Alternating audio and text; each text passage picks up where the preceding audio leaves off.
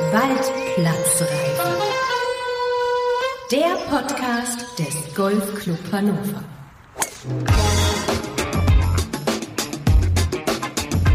Hallo und herzlich willkommen zu einer neuen Ausgabe, nämlich der Episode 5 der Waldplatzreife. Ich bin Ingo Stoll und heute dreht sich alles um den Platz.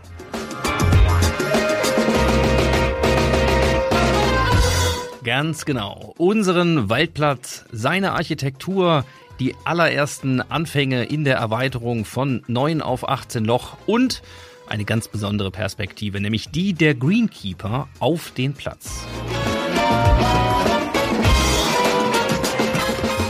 Wir reden mit tollen Gästen. Golfarchitekt Christoph Stedler ist genauso dabei wie unser Altplatzwart Klaus Winkelfoss und Michael P. Wermelt im Gespräch. Wir fahren mit Head Greenkeeper Sebastian Böhm über die Süd- und Nordseite und wir dürfen auch mal reinsneaken in die Mittagspause mit dem Team. Dazu erfahren wir von Vorstand und Platzwart Rüdiger Biermann, was sich alles in Sachen Baumaßnahmen getan hat und auch noch tun wird. Und wir gehen natürlich wieder auf eine Zeitreise mit Dr. Anton Weise.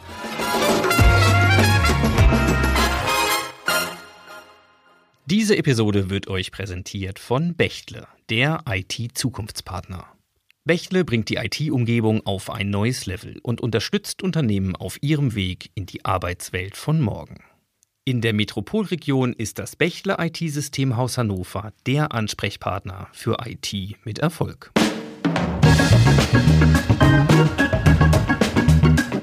Aber bevor wir hier richtig einstarten, unterbrechen wir das laufende Programm für eine wichtige Durchsage. Wir sind deutscher Meister und zwar im Golf der Herren. Nach 23 Jahren haben wir alle, beziehungsweise Leonard Stutzinski, den Titel errungen auf dem Waldplatz. Und was er direkt nach der Siegerehrung dazu gesagt hat, das hören wir uns jetzt als allererstes mal an. Bei mir ist der strahlende und frisch gebackene Sieger, Leonard Stutzinski. Erstmal herzlichen Glückwunsch zum Gewinn der deutschen Meisterschaft. Vielen Dank, vielen Dank, ja. Der Lokalmatador gewinnt auf dem eigenen Platz im 100. Jahr des GCH den deutschen Meistertitel. Ich würde mal behaupten, das kann man sich doch eigentlich nicht ausdenken, oder? Ich kann es auch noch nicht fassen. Ich glaube, ich musste dann Nacht drüber schlafen. Ja, unfassbare vier Tage viel Golf gespielt, viel gutes Golf gespielt, harte Matches gehabt und ich bin einfach unfassbar happy, jetzt ganz oben stehen zu dürfen. Diese vier Tage, wie, wie hast du es erlebt und welche Momente waren da für dich wirklich besonders? Ja, also ich bin zunächst relativ unvorbereitet ins Turnier gekommen, weil ich in meinem Studium momentan viel zu tun habe und in meinem, meinem Job. Und äh, bin ich eigentlich relativ locker rangegangen, habe mir nicht viel Druck gemacht. Und ich glaube, das war dann auch am Ende der Schlüssel zum Erfolg, dass ich da relativ entspannt rangegangen bin und einfach geschaut habe, wie es wird. Und ja, es hat sich dann so entwickelt, dass ich echt gut drauf bin. Ersten Matches äh, gut durchgekommen. Ja, am Ende waren die Zuschauer der unfassbare Support hier aus dem Club, der mich total getragen hat. Und dann am Ende, ja, da war es auch echt emotional. Und war ein ja, super Gefühl. Gucken wir heute mal aufs Finale. Was hast du heute Morgen gedacht? Was hast du dir vorgenommen? Ich meine, locker reinzugehen, das sagt sich ja so einfach. Ja, das sagt sich einfach. Heute Morgen war ich auch ehrlich nervös, muss ich zugeben. Es war ein unfassbar gutes Match. Also wir haben, glaube ich, den Zuschauern richtig was geboten. Viele Birdies gespielt. Und dann mussten wir am Ende ja sogar noch in die Verlängerung, wir mussten noch stechen. Und ich war noch nie so angespannt in meinem Leben. Ich habe es auch zu meinem Caddy gesagt, dass mir das Herz gleich aus der Brust springt. Und äh, ja, dann habe ich einen sehr guten Schlag gemacht. Mein Gegner nicht so guten und dann äh, war es relativ schnell doch vorbei. Ja, und dann sind auch ein paar Tränen geflossen. Jetzt kann man natürlich sagen, den Platz kennst du ja hier wie deine Westentasche. Ist das dann am Ende noch ein Faktor gewesen oder nicht wirklich? Auf jeden Fall war das ein Faktor. Gerade in Hannover hat man nicht unbedeutenden Heimvorteil, aber es sind trotzdem 32 äh, richtig starke Spieler, die ans Feld gingen. Und äh, ja, das war schon ein richtig gutes Golf, das hier gezeigt wurde die letzten Tage. Ja, es war einfach eine herrliche Atmosphäre. All die Zuschauer, die hier waren und supportet haben, waren geile Tage, ja. Traust du dich schon ein bisschen nach vorne zu gucken? Ich meine, da wird sich ja ein bisschen was verändern, wenn du jetzt demnächst irgendwo aufschlägst und das heißt, der deutsche Meister kommt. Ja, mal schauen. Äh, ich bin, wie gesagt, ziemlich eingebunden in Job und Studium. Wird sich sicherlich einiges für mich ändern. Aber ähm, ja, Golf ist momentan nicht meine Priorität. Aber wenn es so weiterläuft, ich habe nichts dagegen. Wenn man das geschafft hat, was du heute hier geschafft hast, ist es natürlich auch mal eine gute Gelegenheit, mal Danke zu sagen. Vor allen Dingen an denen, die dich damit hingebracht hat. Wer ist das bei dir vor allem? Ja, zunächst der Club insgesamt. Also der Sport hier wird einfach unfassbar gefördert. In jeder Faser möchte man hier den Sport betreiben und das ist unfassbar viel wert, wenn man weiß, dass die Leute hinter einem stehen. Dann äh, ja mein Trainer Alex Schmidt. Die letzten fünf Jahre, die wir zusammengearbeitet haben, es war eine besondere Zeit. Wir haben unfassbar viel Zeit da reingesteckt, unfassbar akribisch gearbeitet und ich denke, dass sich das alles jetzt ausgezahlt hat. Und äh, ja, last but not least natürlich auch meine Eltern und meine Großeltern, die unterstützen mich auf meinem Ausbildungsweg, auf meinem sportlichen Weg so gut sie können und dafür bin ich extrem dankbar. Also, ich wünsche dir erstmal, dass du das genießen kannst, dass du es realisieren kannst jetzt die nächsten Tage. Wirklich ganz, ganz toll. Wir sind alle sehr stolz auf dich. Ja, genieße es und dann schauen wir mal, wo die Reise noch so hinführt. Ja, werde ich machen. Vielen, vielen Dank.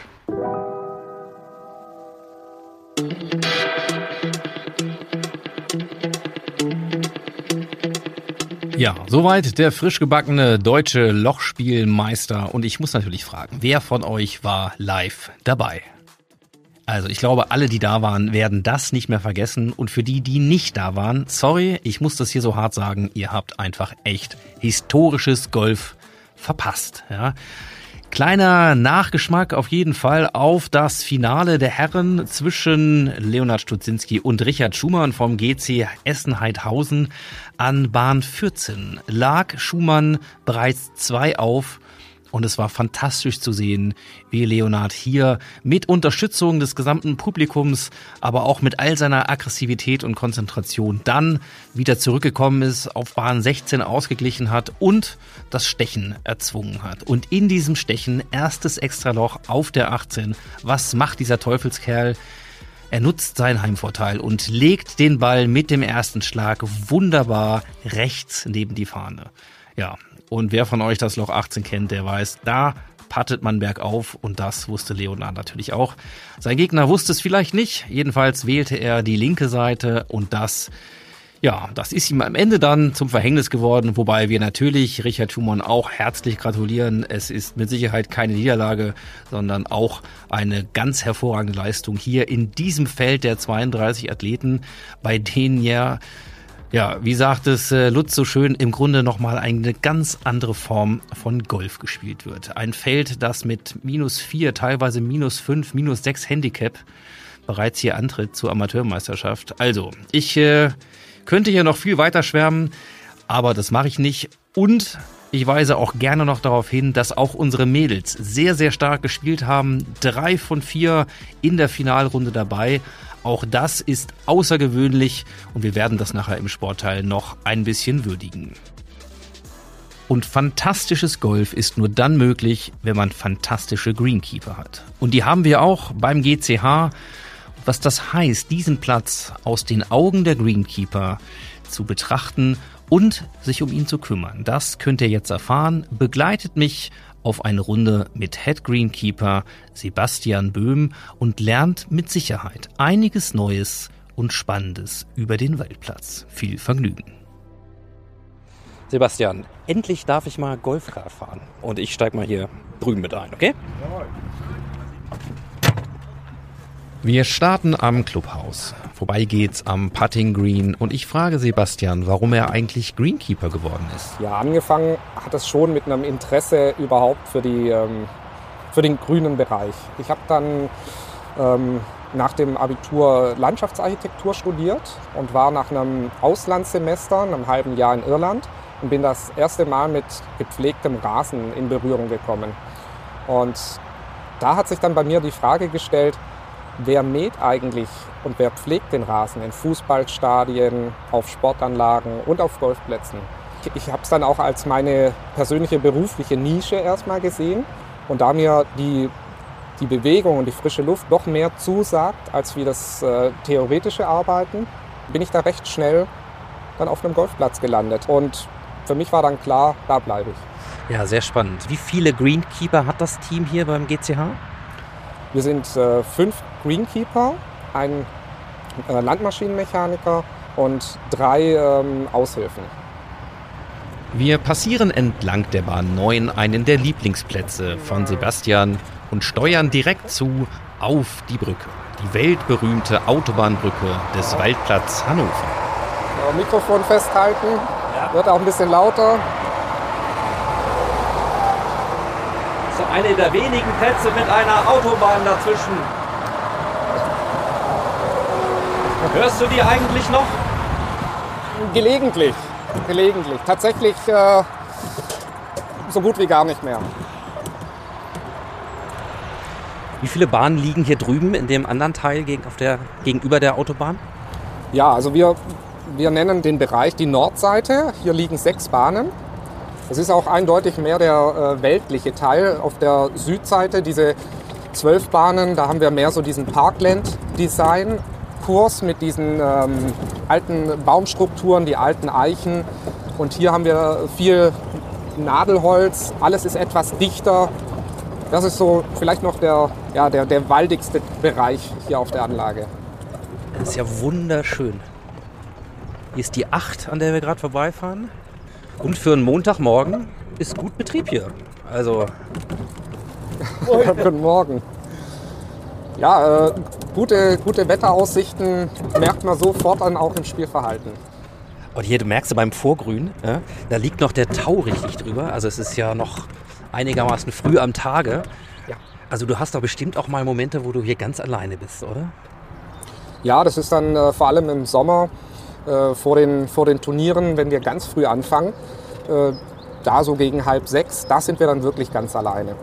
Auch im Herbst, wenn es beim Abtauen ähm, ja, nach, oder die Beregnungsanlage zu überprüfen gilt, da sind wir dann tatsächlich für wenige Stunden mal ganz alleine. Äh, jetzt fahren wir gerade ja hier die, die, von der 6 zur 5.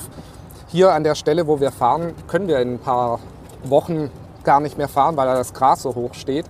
Also der Platz bekommt jetzt eigentlich gerade in dem Moment erst sein, sein Gesicht. Selbst das Fairway ist nur, an manchen Stellen nur schwer zu erkennen. In ein paar Wochen sieht das natürlich ganz anders aus. Ja, ich genieße das noch, wenn mein Ball dann auch mal so ein bisschen links und rechts des Fairways, was natürlich selten vorkommt, aufschlagen sollte, dann ist er noch ganz gut zu finden. Auch ein Punkt, wo immer wieder Öffentlichkeitsarbeit vonnöten ist. Und diese Definition, wo fängt der Wald an, wo hört das gepflegte Gras auf, das sieht der Golfer natürlich äh, beim Spiel anders als derjenige, der es pflegt. Und äh, für uns ist es einfach irgendwann unter dem Baum nicht mehr machbar, ja, sehr kurz geschnittenes Gras zu halten. Auch trotz Beregnungsanlage, da fehlen dann Nährstoffe, da fehlt der Wasserhaushalt, Licht, alles. Mit der Baumkrone fängt eigentlich Raff bzw. dann auch Hartraff an. Ja, geht über in die Natur. Hard Rough ist so der erste Teil, der, der dann zur Bahn noch gehört. Und danach kommt Natur oder wie ist das? Wie sind die Zonen? Die Zonen sind äh, Spielbahn, ist das Fairway. Das schneiden wir, schneiden wir mit 14 mm. Danach kommt das Semi-Rough. Das ist nur ein Streifen. Das schneiden wir mit 32 mm. Dann kommt noch dieses Rough mit äh, 76 mm bis zu dieser Baumkrone, bis zum Baum. Und dann kommt das Hard Rough. Das heißt im Prinzip hochstehendes Gras, so wie es natürlich wächst. Uns wird hier freundlich zugewunken. So ganz grundsätzlich, wenn man so Greenkeeper ist, ähm, ist ja schon eine besondere Position in so einem Club, oder? So eine besondere Rolle. Oder empfindest du das gar nicht so? Naja, ich bin ähm, tatsächlich, man empfindet das so in erster Linie, man achtet auf seinen Platz. Und äh, der Platz wiederum ist für die Mitglieder da. Also ich sehe mich auch für die Mitglieder ich mache das Ganze für den, für den Sport, für die Mitglieder, dass ein, ja, dass ein gutes, schönes Spiel gelingt. Und da gehört natürlich dann auch das äh, Miteinander dazu. Und ich freue mich immer, wenn wir uns gegenseitig sehen, grüßen und uns so dann auch begegnen. Das macht dann auch, ich finde auch unseren, unseren Verein aus, dieses Zusammenleben. Während wir dem längsten Loch, nämlich dem Loch 3, hier auf dem Paar 71 Kurs folgen mit seinen fast 500 Metern, fällt mir der Wildschweinzaun ins Auge. Und es macht nochmal klar, dass der Wald und seine Bewohner und der Golfplatz und seine Golfspieler und Spielerinnen natürlich direkt Nachbarn sind und hier auch gemeinsam sich Lebensräume teilen. Das führt mich so ein bisschen zu der Frage, was ist eigentlich die Greenkeeping-Philosophie von Sebastian und seinem Team? Ich bin immer der Verfechter von, ähm, von dem Leitspruch, die Dosis macht das Gift. Wir sind immer im Einklang mit der Natur, mit dem Menschen, mit der Landschaft. Aber ich würde auch diese Hilfsmittel wie ein ähm, Herbizid oder ein Fungizid nicht äh, verteufeln, weil es im Prinzip Schutzmittel sind und keine Gifte. Wir sind schon der Minimierung haben wir uns äh, verschrieben, auch im, im Sinne von äh, Wassersparen. Deswegen ähm, kontrollieren wir auch mit Sensoren, wo es wirklich Wasser nötig auszubringen, mit den Ressourcen schonend umzugehen. Aber da, wo es nötig ist, Dünger einzusetzen oder auch mal ein ähm, Hilfsmittel, da äh, scheue ich mich auch nicht, das zu tun, weil deswegen betreiben wir das Ganze hier auch. Du hast gerade schon ein Stichwort genannt, mhm. nämlich Wasser beziehungsweise äh, Sommer, Trockenheit. Könnte mir vorstellen, dass das über die letzten Jahre wahrscheinlich auch eine zunehmende Herausforderung für euch geworden ist, oder?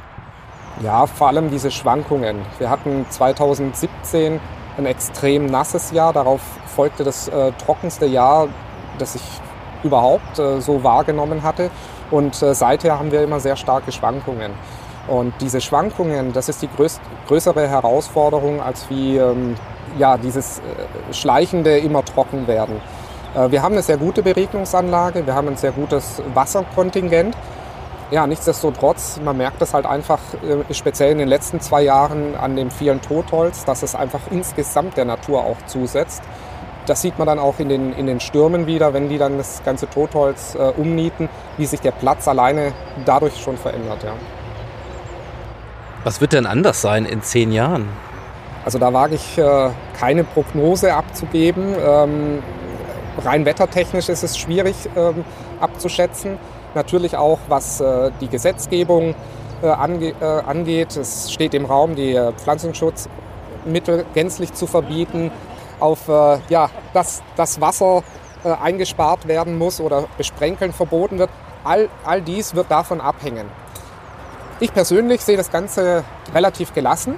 Ich denke, wir haben schon immer eine Lösung für alles gefunden. Auch jetzt, wir, äh, wir, ähm, wir sehen mit etwas mehr Poa pratensis den Platz nach, das heißt mit trockenresistenteren Gräsern, die damit besser zurechtkommen.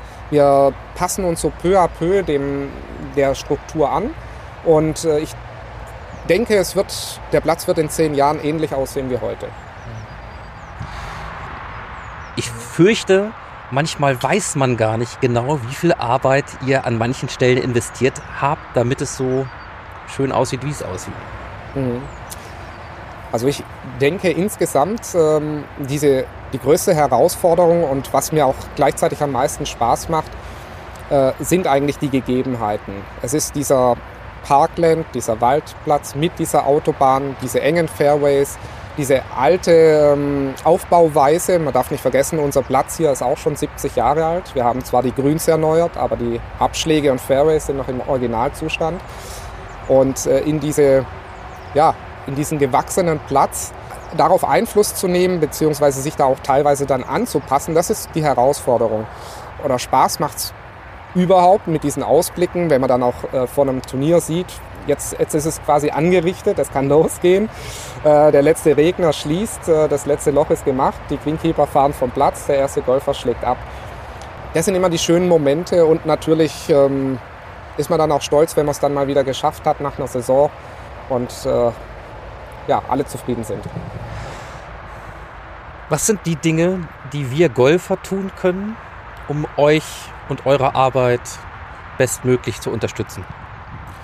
Ja, im Prinzip das Bewusstsein, dass der Golfer, ähm, egal was er macht, er macht es nicht für die Greenkeeper, sondern immer für den Platz und für sich und somit für sich selbst. Wenn ähm, jeder mitdenkt und jeder mithilft, ähm, erstmal Schaden zu vermeiden und wenn es nicht anders geht, auch Schaden zu regulieren. Lass mich noch mal ein bisschen was zum Thema so Zahlen, Daten, Fakten, ja, so von den Dimensionen her erfassen. Wie viel Wasser zum Beispiel geht hier drauf? Hast du, hast du da eine Vorstellung von? Ja, im, im, im Durchschnitt sind es so ungefähr 40.000 äh, Hektoliter im Jahr. Wir dürften sogar noch ein bisschen mehr fördern. Wir dürfen auch mal drüber sein. Mit dem Wasserrecht kommen wir derzeit noch gut zurecht. Grassamen, ja, Aussaat. Wie viel, weiß ich nicht, misst du das noch in Kilogramm oder was ist da die Einheit? Ja. Wie viel geht hier raus? Ja, das messen wir in Kilogramm. Also gerade äh, die Grünsnachsaat, das ist eine spezielle Nachsaat natürlich, die bringen wir so mit circa 2 Gramm pro Quadratmeter aus. Klingt erstmal nicht viel, aber der Grassamen, der Acrostis, ist sehr, sehr fein. Und äh, somit kommen wir dann quasi bei circa 2 Hektar Grüns- und Vorgrünsfläche kommen wir dann so auf 40 Kilo und das Ganze machen wir zweimal im Jahr. Wenn wir die Fairways nachsehen, zwischen 3 und ähm, 5 Gramm, da brauchen wir dann wesentlich mehr, da geht es in die Hunderte von Kilogramm. und äh, Abschläge auch. Also insgesamt würde ich sagen, verbrauchen wir zwischen 700 äh, Kilogramm Saatgut und einer Tonne. Was wird hier noch ausgebracht? Sand zum Beispiel? Wird irgendwo Sand nachgefüllt in den Bunkern oder kommt das auch irgendwo sonst auf dem Platz zum Einsatz? Ja, Sand, ähm, das ist ein ganz breit gefächertes äh, Spektrum. Also es gibt die verschiedensten Sanden mit den verschiedenen Zusammensetzungen, Körnungen, ähm, Leitfähigkeiten, äh, pH-Werten. Und äh, tatsächlich ist das ja schon eine Philosophie für sich. Äh, wir haben einen eigenen Bunkersand, morgen, morgen einen äh, Top-Presssand, eine, ähm, eine Rasendragschicht. Ähm, wir haben verschiedene Sande für die verschiedenen Spielelemente. Da kommen wir auch sparsam, wie wir, wie wir sind, nicht mehr als äh, notwendig, ähm, würde ich sagen, mit, ja, so mit 15 Sattelzügen im Jahr hin. Ein Sattelzug hat so 30 Tonnen. Ist auch ganz gut, einen Schwaben an der Spitze vom Greenkeeping Team zu haben, oder? Ja, wie schon gesagt, äh, die Dosis. Nur, nur so viel äh, wie nötig. Ähm, das ist so ein bisschen auch unsere Philosophie. Was kommt noch zum Einsatz an Materialien? Ja, also hauptsächlich fürs Grün natürlich. Jetzt haben wir den, den Dünger vergessen. Das ist natürlich auch finanziell der größte Posten. Da haben wir granulierten Dünger, ähm, aber hauptsächlich mittlerweile düngen wir nur noch flüssig, weil es durchs Blatt aufgenommen wird und sehr schnell verfügbar ist. Es ist dieses sogenannte Spoon Feeding, also mit dem Löffelchen füttern und wir geben dem Gras immer nur so viel, wie es innerhalb von maximal zehn Tagen verstoffwechseln kann. Deswegen, wenn wir, wenn wir mit der äh, Spritze unterwegs sind, wir bringen nicht Gift raus, sondern zu 95 Prozent äh, Dünger. Zusätzlich bringen wir natürlich für die Wasserversorgung, dass, äh, dass der Boden das Wasser besser speichern kann, ähm, ein sogenanntes Wetting Agent aus. Dann natürlich Herbizid, Fungizide, verschiedene Einzelelemente wie Silizium oder Eisensulfate, je nach Turniere oder ähm, ja, das Düngen ist eigentlich ein, so ein Hauptpunkt. Die Grüns werden im Prinzip äh, mindestens einmal in der Woche mit der Spritze befahren und alle vier Wochen auch granuliert äh, gedüngt. Obwohl alle vier Wochen stimmt vielleicht nicht. Ja, vielleicht eher sechs. Hm? Gibt es eigentlich den einen oder anderen Golfer hier, der dich auch mal fragt nach ein paar Tipps für seinen privaten Rasen zu Hause? Ja, fast täglich.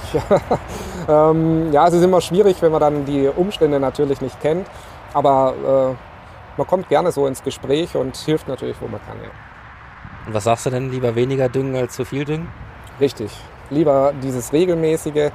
Ich zu Hause dünge zum Beispiel meinen Rasen gar nicht, dafür mähe ich ihn einmal in der Woche. Und ähm, so habe ich sogar das äh, Unkraut und äh, Moos und alles im Griff bekommen, weil das Gras letztendlich schneller ist als alles andere. Und dann das wäre so quasi auch der Geheimtipp, ähm, ja, um äh, quasi den Unkräutern die Vegetationsgrundlage zu nehmen. Dass das Gras als Konkurrent schneller und besser wächst. Und alleine deswegen hat sich das Hören der Weltplatzreife jetzt doch schon gelohnt. Ja? Diesen Tipp vom absoluten Experten. Ja, Sebastian, vielleicht fahren wir noch mal ein bisschen weiter. Jawohl.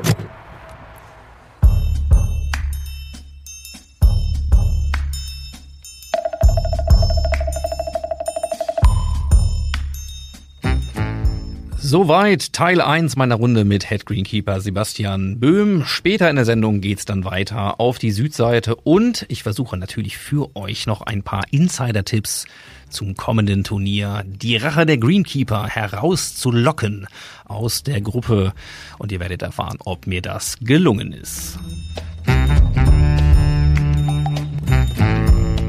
Wir kommen nun aber zu einem weiteren Highlight und zwar einem wahren Expertentalk zur Platzarchitektur.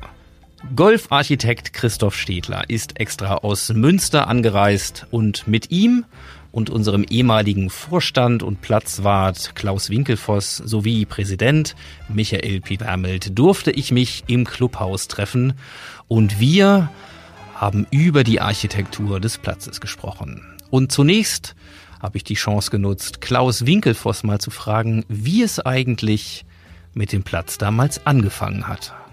Dieser Neun-Loch-Platz stammt von einem Architekten. Herr Gärtner hat diesen Neun-Loch-Platz nach dem Krieg hier gebaut. Das war einfach so, dass äh, die Clubmitglieder so schnell wie möglich wieder an den Ball kommen wollten und haben sich dann entschlossen, diesen neuen Lochplatz hier äh, zu bauen vermutlich nicht mit der Aussicht, das sehr bald schon erweitern zu können. Die waren heilfroh, dass sie überhaupt mal wieder Golf spielen konnten.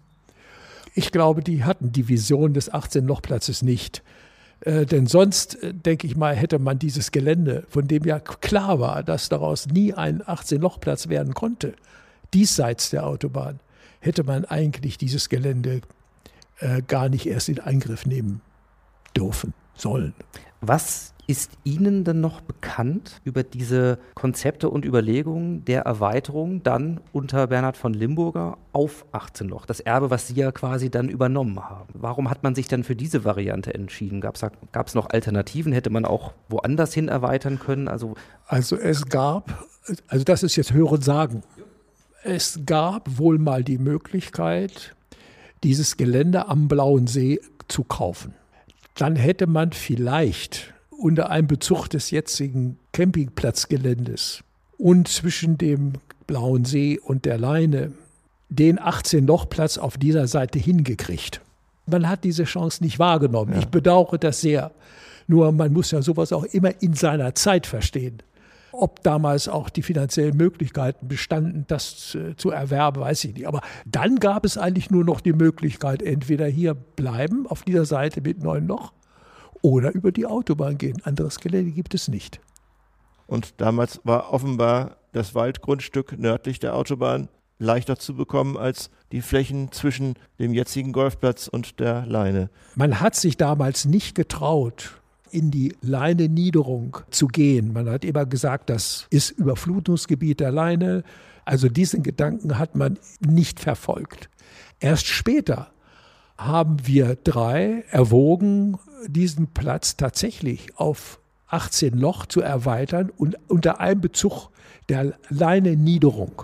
Mhm. Äh, es gibt auch einen Entwurf von Herrn ja. Städtler. Ne? Ja, aus 2016, ja. Aus 16, mhm. äh, der sehr wohl zeigt, dass das möglich gewesen wäre. Es wäre für mich heute aus heutiger Sicht die Königslösung gewesen, auf dieser Seite 18 Loch Platz zu sein und die sechs Loch auf der anderen Straße, auf der anderen Seite der Autobahn in Verbindung mit der Brücke weiterhin zu betreiben, möglicherweise auf neun Loch zu erweitern, dann hätte man 27 Loch gehabt mit all den drei mal neun, mit all den Möglichkeiten, die man dann hat, Veranstaltungen durchzuführen, Mitgliedern trotzdem Spielmöglichkeiten zu bieten, gewisse Bahnen rauszunehmen zur Pflege und, und, und, und, und. Das ist gescheitert und deswegen haben wir leider, Herr Städtler, äh, Michael, dieses Projekt nicht verfolgt, weil eben das ein FFH-Schutzgebiet äh, ist. Richtig. Ja. FFH bedeutet Flora, Fauna, Habitat. Das heißt, es ist ökologisch sehr wertvolles Gelände, potenziell zumindest. Und da eine Genehmigungsplanung durchzubekommen, ist fast, fast nicht möglich. Aussichtslos. Fast aussichtslos, ja. Also Christoph Städtler und ich waren ja mit dem Bürgermeister hier von, von Garbsen ja. in der Region vorstellig geworden. Wir waren einfach in, in, fast fünf Minuten wieder draußen, weil man uns sagte, dass die Entscheidungsgewalt über die Fläche liegt in Brüssel. Ja, ja. Und gar nicht mal mehr in der Region. Als ich anfing, 1973 war es, hier Golf zu spielen, gab es nur einen einzigen 18-Loch-Platz. Das war der hier. Und in Ellershausen, heute Burgdorfer, also Burgdorfer Golfclub in Ellershausen, die waren gerade mit neun Löchern gestartet. Und äh, heute, noch glaube ich, sind wir hier 15 oder 16 Clubs. Ja, in der weiteren Region, in, ja. In und um Hannover. Ja. Dann äh, erlauben Sie mir mal ein bisschen zu springen, und zwar in Ihre aktive Gestaltung und Mitwirkung hier am Platz. Was ich spannend fände, äh, gerade von Ihnen, Herr Städtler, als, als Architekt, der dieses Erbe übernommen hat. Und wir reden über einen Club mit 100 Jahren Tradition und ja immerhin einen Platz auch schon mit über 70 Jahren Tradition. Was muss man dazu verstehen oder wissen? Was für einen Charakter hat dieser Platz aus architektonischer Sicht? Für meine Begriffe hat Bernhard von Limburgers äh, meisterlich verstanden, einen Platz anspruchsvoll zu gestalten für gute Spieler, aber trotzdem auch noch fair zu spielen für Schwächere. Das ist immer meine Philosophie gewesen, deshalb war es auch leicht, die fortzusetzen, diese Philosophie. Was er gut gemacht hat, war, war die Gestaltung der Grünkomplexe. Die waren nicht langweilig platt, sondern da gab es unterschiedlich verteidigte äh, Zonen. Auch die Umgebungen der Grüns waren äh, relativ anspruchsvoll. Das hat ihn von anderen unerfahrenen äh, Golfplatzarchitekten unterschieden, für meine Begriffe. Die Lage der Bunker hat sich im Laufe der Zeit ein bisschen geändert. Äh, gerade die, der Fairway-Bunker durch die höhere Flugweite der Bälle mussten wir da gewisse Änderungen vornehmen, damit es äh, interessant genug wurde. Auch an, an, den Grüns, da haben wir eigentlich nicht groß etwas geändert. Die meisten Gold, äh, Sandbunker haben wir dort gelassen, wo sie waren. Wir haben sie nur von der Form her und von der Funktionalität her verbessert.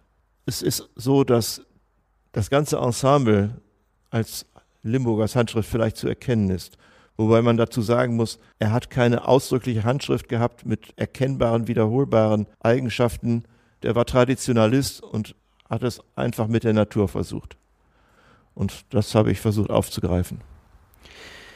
Ja, dann schauen wir doch vielleicht mal an tatsächlich diese, diese erste Veränderung, diese erste aktive Umbaumaßnahme.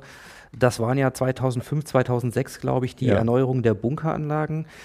Lassen Sie uns mal ein bisschen Einblick bekommen, nochmal in den Grund und wie muss man sich dieses Projekt damals vorstellen? Worum ging es? Was waren die Anlässe, Herausforderungen? Also ich bin 2003 Präsident geworden im Monat März und im August passierte das mit dem Bunker. Dann haben wir damals von England jemanden kommen lassen, nicht wahr, der das Ganze eruiert hat. Und die haben uns dann gezeigt, dass die grünen Kanten, da wo die Bunker sind eigentlich, er hat dann also Pfähle genommen, hat die oben reingetan und die sausten dann durch und hat uns dafür gewarnt und hat gesagt, es ist nur nicht nur grüne Oberfläche, es sind auch die Befestigungskanten zu den Bunkern. Die Bunker brechen ihnen weg. Das war damals die Kernaussage der Englischen. Die Tragik ist, dass solche Bunker die Tendenz haben, immer größer zu werden. Ja. Die Bunkerränder erodieren. Und die einfachste Möglichkeit, die Erosion äh, zu beseitigen, ist, indem ich die Bunkerkanten immer weiter absteche. Wenn ich sie absteche, vergrößere ich die Bunker. Und sie kriegen auch äh, von den Konturen her, leiden sie. Und das andere ist, dass eben durch die, auch durch die, die Spiel, den Spielanspruch die Bunker zum Teil einfach nicht mehr in den Positionen waren, äh, wo sie hingehören, spieltechnisch. Auch das müsste besser Herr Städtler erläutern. Die Bunker haben im Laufe der Zeit ihre Funktionalität verloren, ihre äußere Form, äh, ihre Ästhetik. Sie sahen einfach nicht mehr äh, gut genug aus für einen äh, Platz, der hohe Ansprüche an sich selbst, an die eigene Qualität erhebt. Sie sind mehr oder weniger an den alten Plätzen geblieben, zumindest was die Grünbunker betrifft, aber sie haben eine schönere Form bekommen. Sie sind wieder visuell von dem Standpunkt der Spieler aus besser im Blick. Ihre Kontur ist äh, wiederhergestellt worden. Und es hat ein, ein englischer Shaper, Mr. Scott, Mr. William Scott, äh, gemacht, der wirklich große Erfahrung damit hat. Ein, ein Unikum, äh, der das, für den war 100 Prozent nicht genug. Und das war. I only echt, speak to the president. also, ähm, jetzt muss ich aber doch auch noch, warum haben wir das getan? Es kommt noch ein wesentlicher Punkt hinzu: die Erosion der Bunkerkanten, Ränder die ist auch deswegen eingetreten, weil wir keine entsprechende Beregnung, kein Wasser ja. an die Ränder kriegten. Und wo kein Wasser ist, ist auch kein Wachstum. Und das bedeutet, wir haben hier in dem Zusammenhang nicht nur die Bunker erneuert, sondern wir haben die Bewässerungsanlage auch mit erneuert, um diese Bunker dann auch dauerhaft äh, so halten zu können. Genau. Aber das war das generelle Problem und wir haben dann überall eigentlich in der, in der Nachrüstung dann überall dafür gesorgt, dass wir genügend Wasser auch an allen Bunkern auf der Anlage haben. Ohne Wasser läuft auf einem Golfplatz Gibt's gar Golfplatz. nichts. Gar nichts. Als die Entscheidung getroffen war, es werden neue Grüns gebaut, der Platz wird auch gestalterisch angefasst, hat sich dann die Chance ergeben, ein Wasserreservoir, ein Teich, ich nenne ihn Wasserreservoir, äh, zu bauen. Dann kommen wir mal zurück zu der Frage dieses Umbaus. Also die Grüns waren kurz vor Unbespielbarkeit und es, es musste was passieren 2018, 2019. Was ist dort passiert und vielleicht auch, was waren die größten Herausforderungen sonst bei dieser Umgestaltung, Herr Städtler?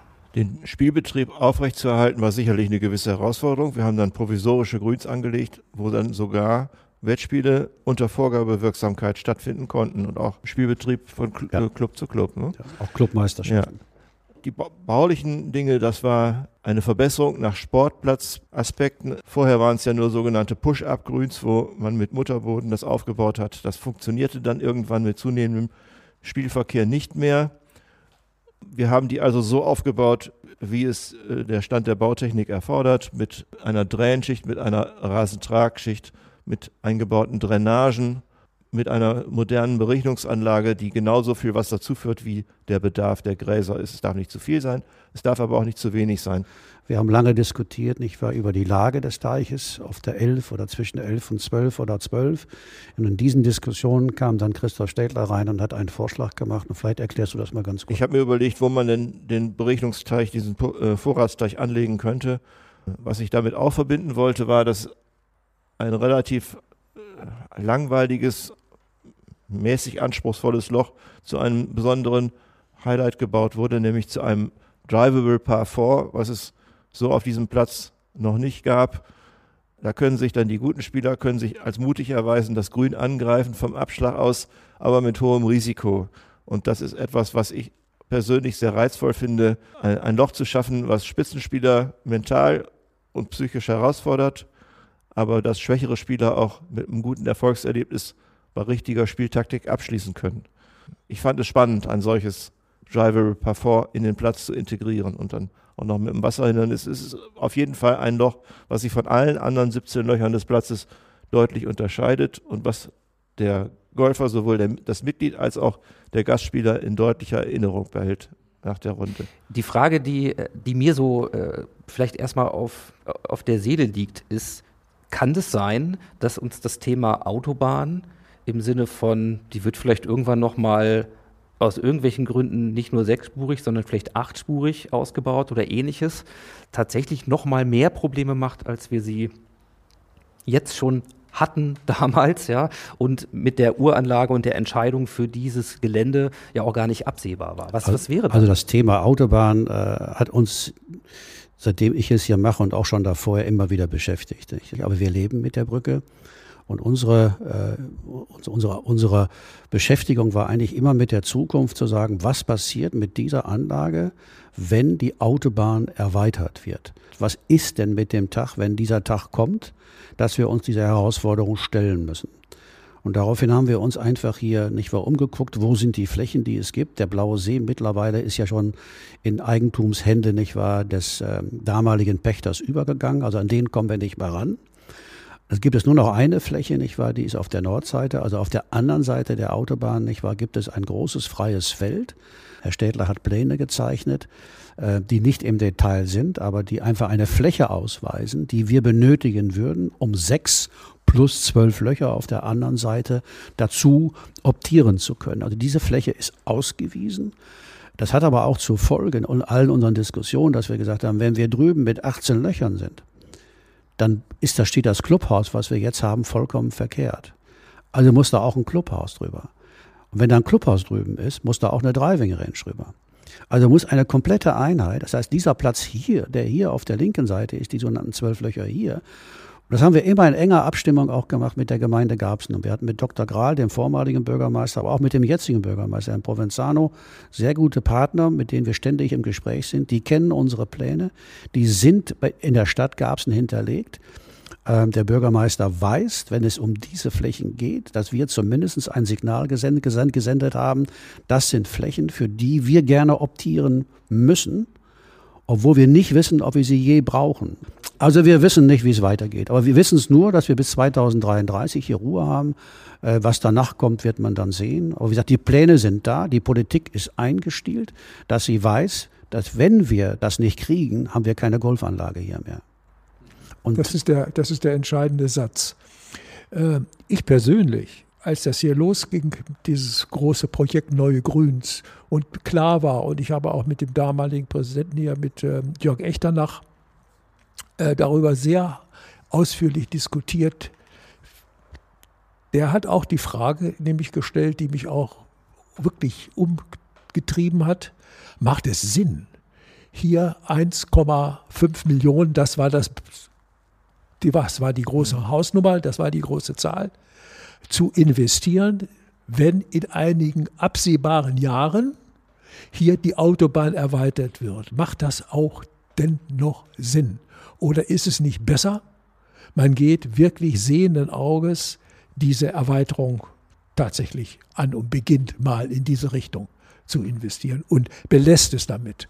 Und die Vision war damals, und es ist auch meine Vision, das wird mal wieder ein neuen Lochplatz hier werden, auf dieser Seite. Und wie der dann genutzt wird, ob das jetzt ein Private-Private-Platz ist oder ob es ein öffentlicher Golfplatz ist im Zusammenhang mit äh, Campingplatz und Baden, also Golf in, in dieser Richtung hier zu belassen sozusagen. Und man geht wirklich konsequent auf die andere Seite der Autobahn. Das wird eines Tages so kommen. Davon bin ich persönlich überzeugt.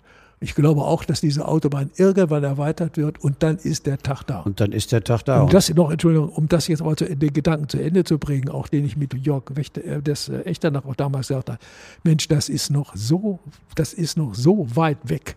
Ja, wenn wir das wirklich für die nächsten Perioden, die Herr Wermelter äh, Michael, du gerade angerichtet, das war ja damals auch schon so ja. im Gespräch, ja. äh, dann verantworten wir also diese Investition äh, in neue Grüns auf dieser Seite. Aber das war tatsächlich, das war damals das war eine Diskussion, die ist ja, hier die haben, sehr die haben wir lange geführt und wir haben uns dann für diese Entscheidung nicht war, also haben wir uns dann entschieden. Aber wir haben auch mit der, mit der Gemeinde hier nicht war, doch im ständigen Kontakt damit uns unterhalten und haben gesagt, was passiert dann aus der Fläche hier? Und wir haben gesagt, nicht wahr, wir haben damals den Begriff eines Bürgerparks kreiert und haben gesagt, um die Gemeinde hinter uns zu kriegen, dass wir also hier einen Garbsen da, äh, in Garbsen auch einen Golfclub haben, äh, haben wir versucht, nicht wahr, zu den, also der, der Politik zu erklären, dass sie auch davon, wenn es dann so kommen würde, dass sie uns vertritt mit den Bauern auf der anderen Seite, weil das ist ja nicht unsere Fläche, sondern die Fläche muss ja erstmal ja, gekauft oder gepachtet werden. Aber wichtig ist auch, dass die Planung der Stadt nicht war, einfach dann da aufhört, sodass wir auch überhaupt die Fläche haben können. Und wir haben dann gesagt, man könnte dies vielleicht, also Benefit wäre für beide, für, für die Gemeinde Gabsen wie auch für uns in der Vorstellung, was Klaus eben sagte, entweder hier einen privaten Club oder eigentlich wollen wir es öffentlich machen, weil es wurde auch mal hier erzählt, ich war von der ganzen Wasserlandschaft, die mal jemand geplant hat, von Linden bis hier vorne bis zur Autobahnbrücke, nicht wahr, die ganze äh, Leine aufzuschneiden. Es gibt also tausend Ideen ja, hier. Klar. Es sind tausend Dinge, die hier besprochen worden sind. Aber wir haben immer versucht, den Schulterschluss mit der Gemeinde gab es, das war uns ganz wichtig. Dann hätte ich zwei Abschlussfragen, insbesondere äh, an Herrn Stiele. Zum einen, Sie haben so viele Golfplätze mit Ihren Partnern zusammen gestaltet, Sie haben es eingangs gesagt, und auch solche Erweiterungsprojekte äh, gemeistert. Sie haben also einen hervorragenden Überblick über die deutsche Golflandschaft. Da muss ich natürlich fragen, wo im Ranking verorten Sie dann diesen Platz aus Hannover? Im oberen Drittel. Eine genaue Einordnung kann man schlecht treffen. Das ist äh, immer auch individuell und Geschmackssache aber allein von der Pflegequalität, von der Anlage der Löcher, von der Natur würde ich ihn im oberen Drittel äh, der deutschen Golfplätze verorten. Inwieweit ist die fehlende Länge vielleicht auf einigen Bahnen ein wirkliches Problem aus Ihrer Sicht oder ist es keins? Für mich überhaupt gar nicht. Es macht immer wieder Spaß, diesen Platz zu spielen, gerade weil er eben nicht nur auf Länge angelegt ist. Für mich ist Spielfinesse wichtiger als reine Länge. Länge ist auf die Dauer langweilig. Hätten Sie noch eine Idee für die Zukunft dieses Platzes? Also wenn man sie lassen würde, gäbe es noch eine Idee für den Waldplatz, die Sie gerne hier noch umsetzen würden? Nein, das haben wir alles schon gemacht. Es gibt keine Vision mehr, wie man ihn noch verbessern kann. Ja, meine Herren, Herr Winkelfoss, Michael, wenn, wenn ihr noch was habt. Ja, ich würde mich eigentlich gerne bedanken bei Klaus und bei Christoph, nicht wahr, für die ganze Begleitung. Also, sie sind ja quasi Lebensbegleiter für mich auf dieser Anlage seit vielen Jahren. Und äh, ich glaube, was wir mal so alles im Kopf hatten, was wir hier umsetzen wollten und machen wollten, das haben wir geschafft. Wir sind alle stolz, dass wir GCHler sind seit vielen Jahren und äh, möchte mich bedanken bei Klaus und auch bei Christoph für die für mich hautnahe Begleitung. Ohne die beiden wäre das hier alles nicht möglich gewesen. Und äh, ja, das war eine spannende Zeit für uns und jetzt äh, feiern wir 100 Jahre. Toll. Schön. Dann vielen, vielen Dank äh, für die Zeit, für die Einsichten, für das Engagement und äh, ja, viel Spaß auf der nächsten Runde. Danke. Ingo, danke.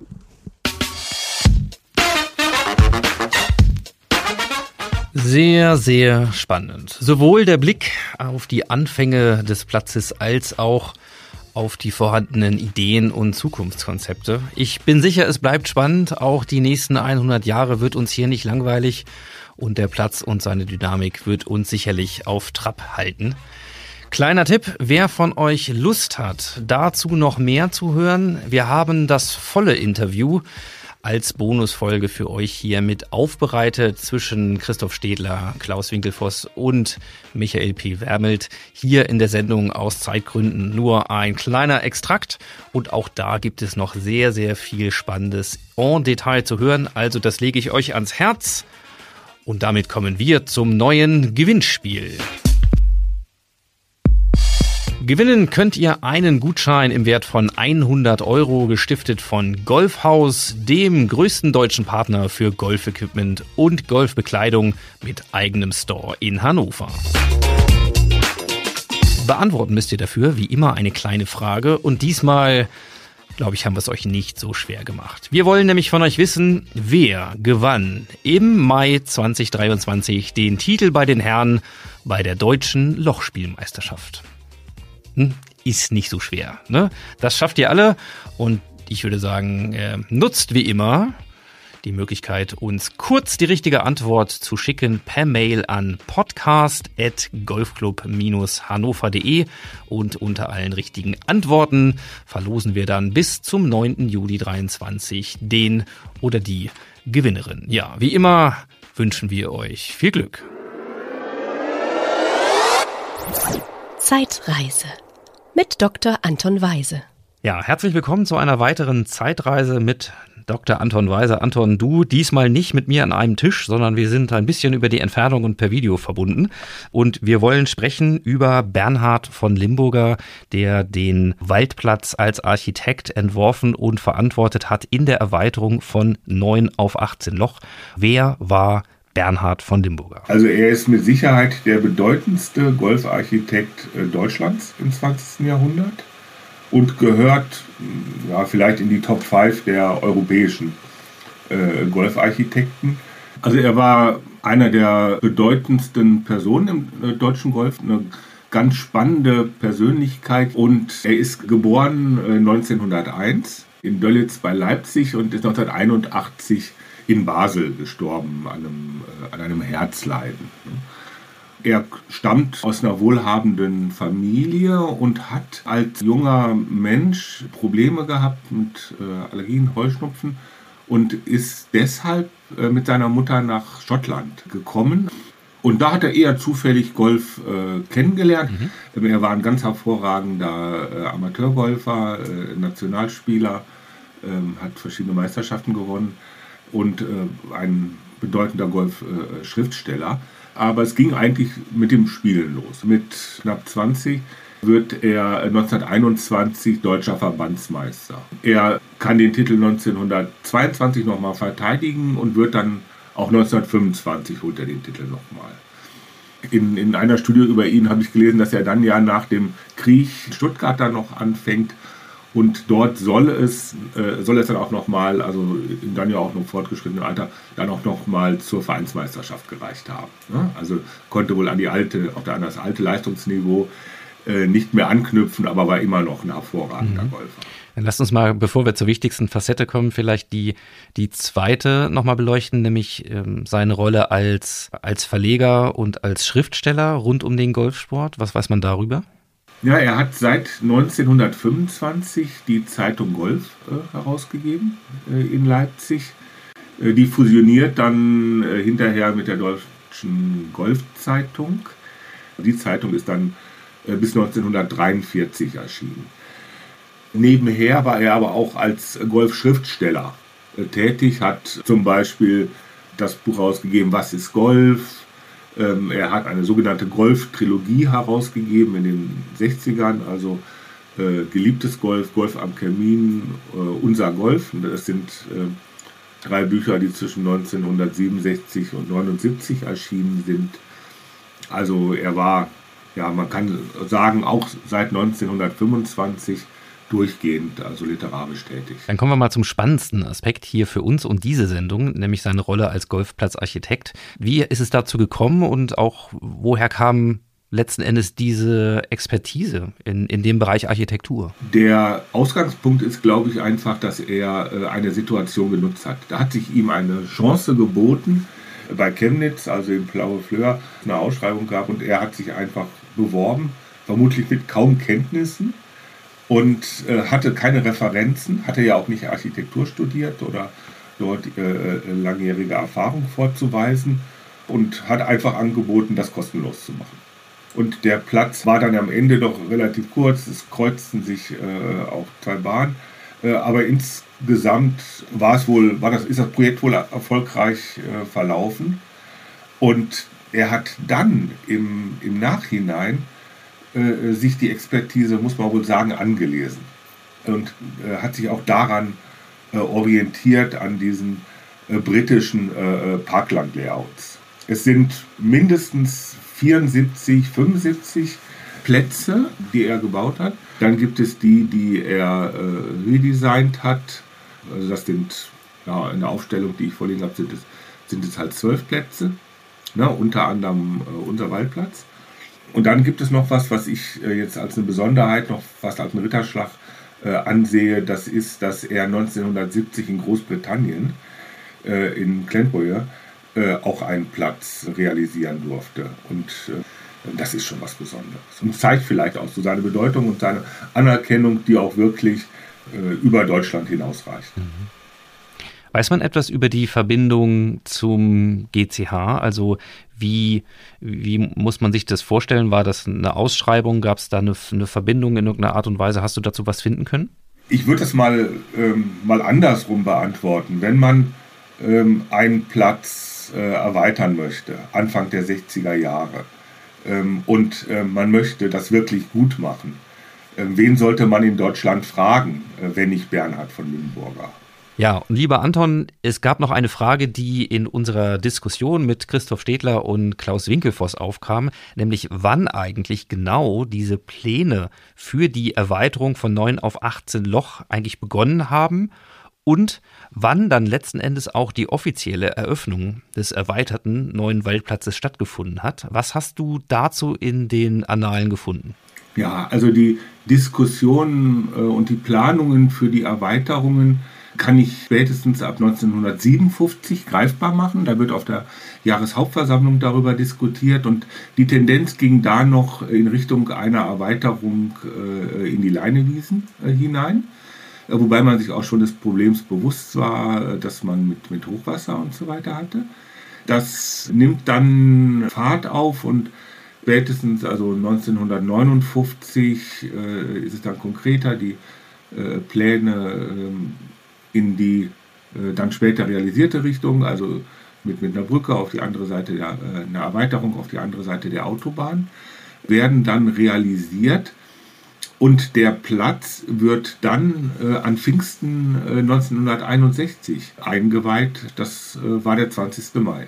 Vielleicht ist auch noch mal ganz interessant, man fragt sich ja, na, was, was kostet so etwas?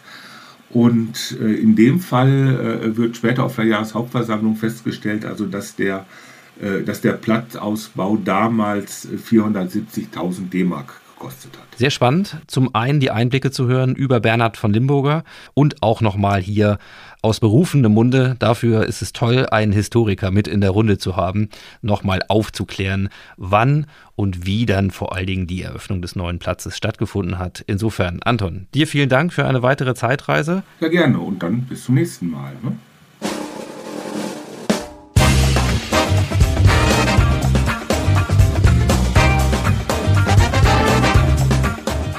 Ich habe es euch ja versprochen, es gibt noch einen zweiten Teil meiner Tour mit Head Greenkeeper Sebastian Böhm. Und was es da alles zu entdecken und zu erfahren gab, das hört ihr jetzt in Teil 2 der Greenkeeper Story. Ja, die ganze Logistik und die ganze ähm, ja, Organisation die äh, sehen ja die meisten gar nicht. Also wo wir unser Büro haben, wie, wie die Bewässerungsanlage funktioniert, welche Software, welche Hardware wir haben. Äh, wie viele Kilometer Kabel sind hier eigentlich verlegt? Am Ende äh, ist man ja fokussiert auf sein Spiel. Und das so, so soll es ja auch sein. Aber die wenigsten können sich vorstellen, was, was eigentlich wirklich dahinter steckt. Viele im Privatleben fragen mich immer, oh toll, Greenkeeping, äh, Rasenmähen. Da sage ich immer, also ich persönlich jetzt sowieso nicht, aber selbst meine Kollegen, die mehr Rasen mähen, die mähen vielleicht im Durchschnitt 20 Prozent Rasen und der Rest sind andere Arbeiten. So, jetzt kommen wir ja für mich hier ein bisschen in vertrautes Gelände. Mhm. Genau, wir sind jetzt auf dem Back 9. Ja, es ist auch der ältere Bestand, wie, wie schon gesagt, angesprochen. Hier, hier sind wir auch an der Grenze zur Leinemarsch, ehemaliges, ehemaliges Überschwemmungsgebiet. Das merken wir dann auch hier beim Grundwasserspiegel. Deswegen haben wir damals beim Bau auch darauf geachtet, das Grün 16 etwas höher zu legen, ähm, damit wir da gar nicht in die äh, Schwierigkeiten kommen. Gibt es eigentlich schon Greenkeeper, die Drohnen einsetzen für irgendwas? Ja, also das ist natürlich ähm, diese ganze Drohnentechnik, Beleuchtungssysteme, Belüftung, Heizen, Wind. Also da kommt viel natürlich auch aus Amerika, aber viel auch aus den äh, Fußballstadien. Zunehmend ist jetzt auch, dass man mit Satellitenbilder arbeitet, dass man seinen Platz einfach stündlich fotografieren lässt, zum Beispiel von einem Satelliten und damit äh, schon äh, Verfärbungen wahrnehmen kann vom, vom Rasen und Rückschlüsse somit auf Wasserhaushalt nehmen kann. Wir handhaben das etwas einfacher mit ähm, tatsächlich auch mit Feuchtigkeitssensoren, die wir seit diesem Jahr auf dem Platz eingebaut haben, die uns dann quasi ähm, auch stündlich ähm, den Feuchtigkeitsgehalt ähm, zusenden. Das ist dann äh, in Zusammenhang mit unserer neuen Wetterstation passiert. Auch interessant vielleicht für die Mitglieder, die dann äh, demnächst auch auf der Homepage erscheinen soll. Tatsächlich mit den Wetterdaten von, ähm, von der Bahn 9. Was gibt es dann eigentlich zu unseren wunderschönen Bunkern vielleicht noch zu sagen aus, aus Greenkeeper-Perspektive, wo wir gerade an so einem, ja, auch ordentlich tiefen links vom Grün der Bahn, 14. wo sind wir hier? 14 vorbeifahren. Ja, die sind schon, sind schon sehr tief. Ähm, ist natürlich auch etwas der, ja, der ganzen Platzarchitektur äh, geschuldet. Die wurden 2006 restauriert und haben eigentlich, ähm, das ist auch was, wo, wo wir immer wieder positiv gelobt werden, die Struktur eigentlich erhalten. Ich meine jetzt nicht von der eigentlichen Form, sondern von der Bunkergegebenheit in sich, dass es im Bunker hoch und runter geht, diese Modellierung innerhalb des Bunkers und sich nicht einfach zu einem gleichmäßigen Topf irgendwann äh, entwickelt. Durch die Auswaschungen bei, nach Gewitter oder ähm, ja, durch Nachfüllen des Sandes, durch die äh, Pflege. Also sie sind sehr anspruchsvoll. Wir wollen, ja, es ist auch so ein, so ein Zwischenspiel aus äh, dass man aus dem Bunker raus patten kann. Also keine zu großen Graswürste am Rand zu haben. Aber letztendlich ähm, soll es ja auch ein anspruchsvolles Hindernis sein. Ja, das, äh, das Grün, das Loch will verteidigt werden. Das wird's hier, definitiv. Ja. Ähm, wie ist denn das eigentlich mit den Bällen? Wie kommen eigentlich diese wunderschönen von uns Golfern hier verteilten Bälle über den Tag immer wieder in die Ballmaschine zurück? Ja, durch, äh, durchs Bälle sammeln. Also da haben wir Gott sei Dank an der Stelle auch mal erwähnt, äh, auch helfende Hände, gerade speziell am Wochenende. Das ist, ähm, das ist ein Ballsammelteam um äh, vier, fünf Personen, die uns da auch unterstützt. Und ähm, ja, das ist insofern auch ähm, schön und wichtig für uns, weil es letztendlich aus der Mitte des Clubs kommt, weil man dadurch natürlich auch äh, anders im Gespräch ist äh, und die Bereitschaft, Bälle mal auch mal aufzuheben, wenn man über die Bahn 14 läuft, größer wird. Ähm, es ist immer gut, wenn, wenn quasi aus dem Verein selber das durch Mitarbeit ein ganz anderes Verständnis und eine ganz andere Kommunikation entsteht, wie wenn äh, alles immer nur gemacht wird. Also auch insofern eine schöne Sache, dass nicht nur die Greenkeeper hier als Dienstleister sich ähm, darstellen, sondern ähm, dass es auch ein Miteinander ist. Tatsächlich geht es einfach nur durch, durch Arbeit und durch das Zusammenhalten. Sebastian ist nicht nur Greenkeeper, er ist natürlich selber auch Golfspieler. Es ist natürlich auch wichtig um, für das Verständnis des Spiels. Ich kann ja nicht einen äh, Platz pflegen, ohne zu verstehen, für wen und warum ich das mache. Für die Sandtiefe im Bunker, für die äh, Schnitthöhe, für, die, ja, für das Gefühl des äh, Rollen des Balles auf dem Grün, das beurteilen zu können. Ist es überhaupt gut oder ist es schlecht? Also ähm, zu wissen, was man da macht, das ist schon extrem wichtig.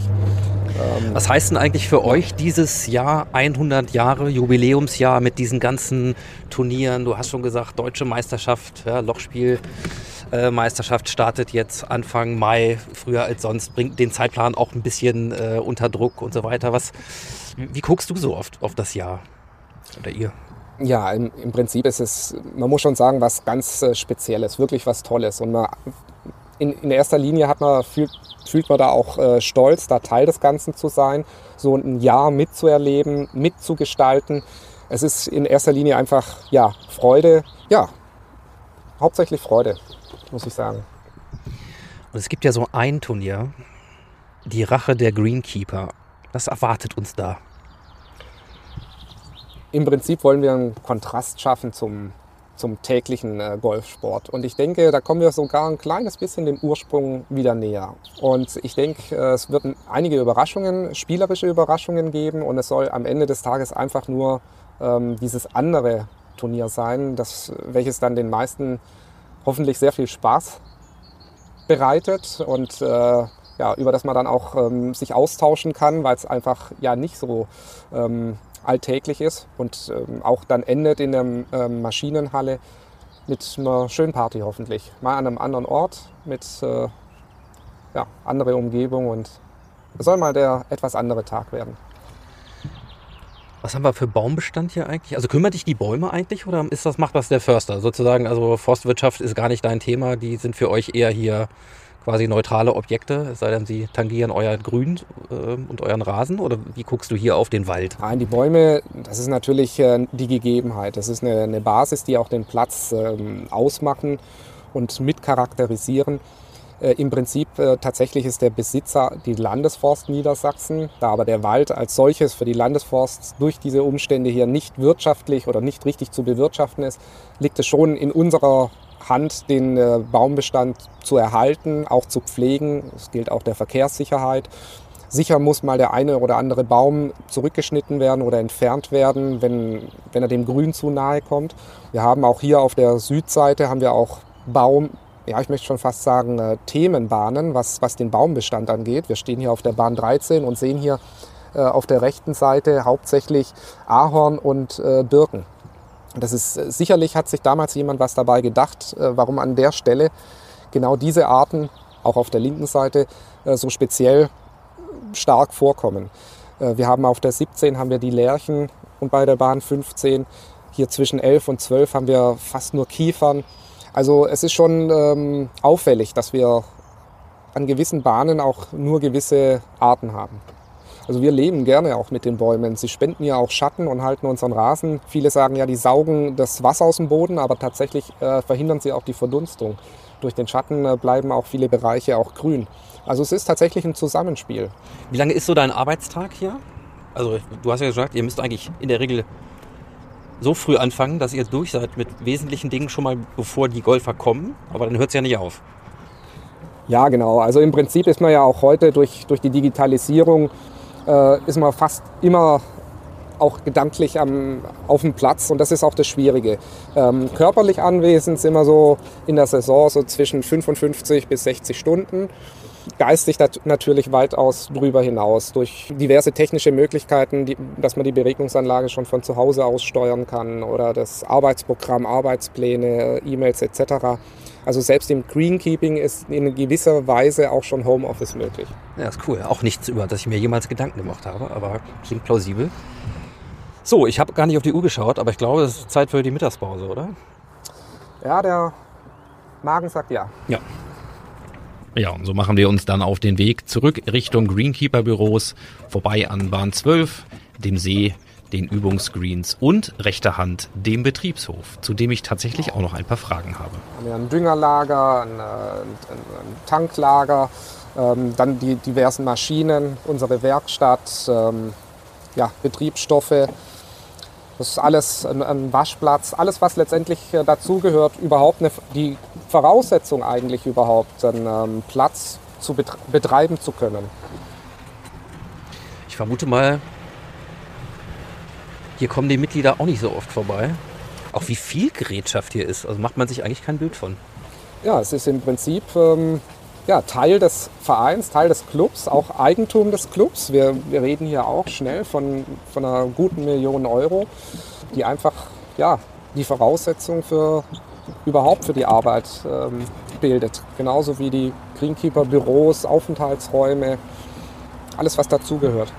Ja, man fährt ja immer so lapidar vorbei, weil man im Gedanken dann schon die, äh, die Range sieht, vielleicht zum Einschlagen ja. oder mit im Kopf schon auf der, auf der ersten Bahn unterwegs ist und so weiter. Äh, und es lohnt sich durchaus. Hier auch nochmal ein Blick zur Seite. Finde ich spannend. Dann danke ich dir schon mal für diese ausführliche Runde. Tatsächlich äh, habe ich den Platz jetzt nochmal ganz anders kennengelernt. Ähm, und das nehme ich mit, das wird bleiben. Vielen Dank schon mal. Ich bedanke mich auch für das Interesse und die Möglichkeit, äh, da auch etwas kundzutun und beizutragen. Vielen Dank. Jetzt treffen wir mal die anderen Jungs bzw. Ja. Mädels, Fragezeichen. Gibt es sowas hier auch im Team?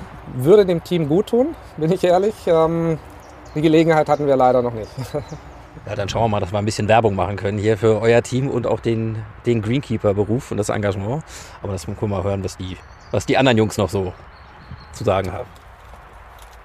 Wir gehen hoch zum Greenkeeper-Büro und betreten den Raum, wo Fabian, Wojciech, Johann und Ralf, der Mechaniker, bereits auf uns warten. Ja, nein, wir, wir, wachsen ja auch immer zusammen und ähm, ich denke, sonst, wenn man sich nicht wohlfühlt und das nicht passt, dann wird es auch schwierig, sich in so einem kleinen Team, bei so einer Arbeit, wo man sich gegenseitig fast täglich unterstützen muss, auch zusammenzubleiben und zusammenzuhalten. Ja. Zusätzlich grillen wir auch ganz gerne mal, so durchschnittlich einmal im Monat oder einmal in zwei Monaten. Äh, darüber hinaus gibt es dann auch mal Mettbrötchen äh, mittags, die auch netterweise auch teilweise von ähm, Golfspielern mitgebracht werden. Und, äh, das war jetzt ein Hinweis, oder? Wer, an die Hörer dieses Podcastes, habe ich das richtig das wär, verstanden? Das ist immer gern gesehen. Für Ralf natürlich gerne Bio äh, mit äh, auch. Veganer Brotaufstrich. Veganer Brotaufstrich.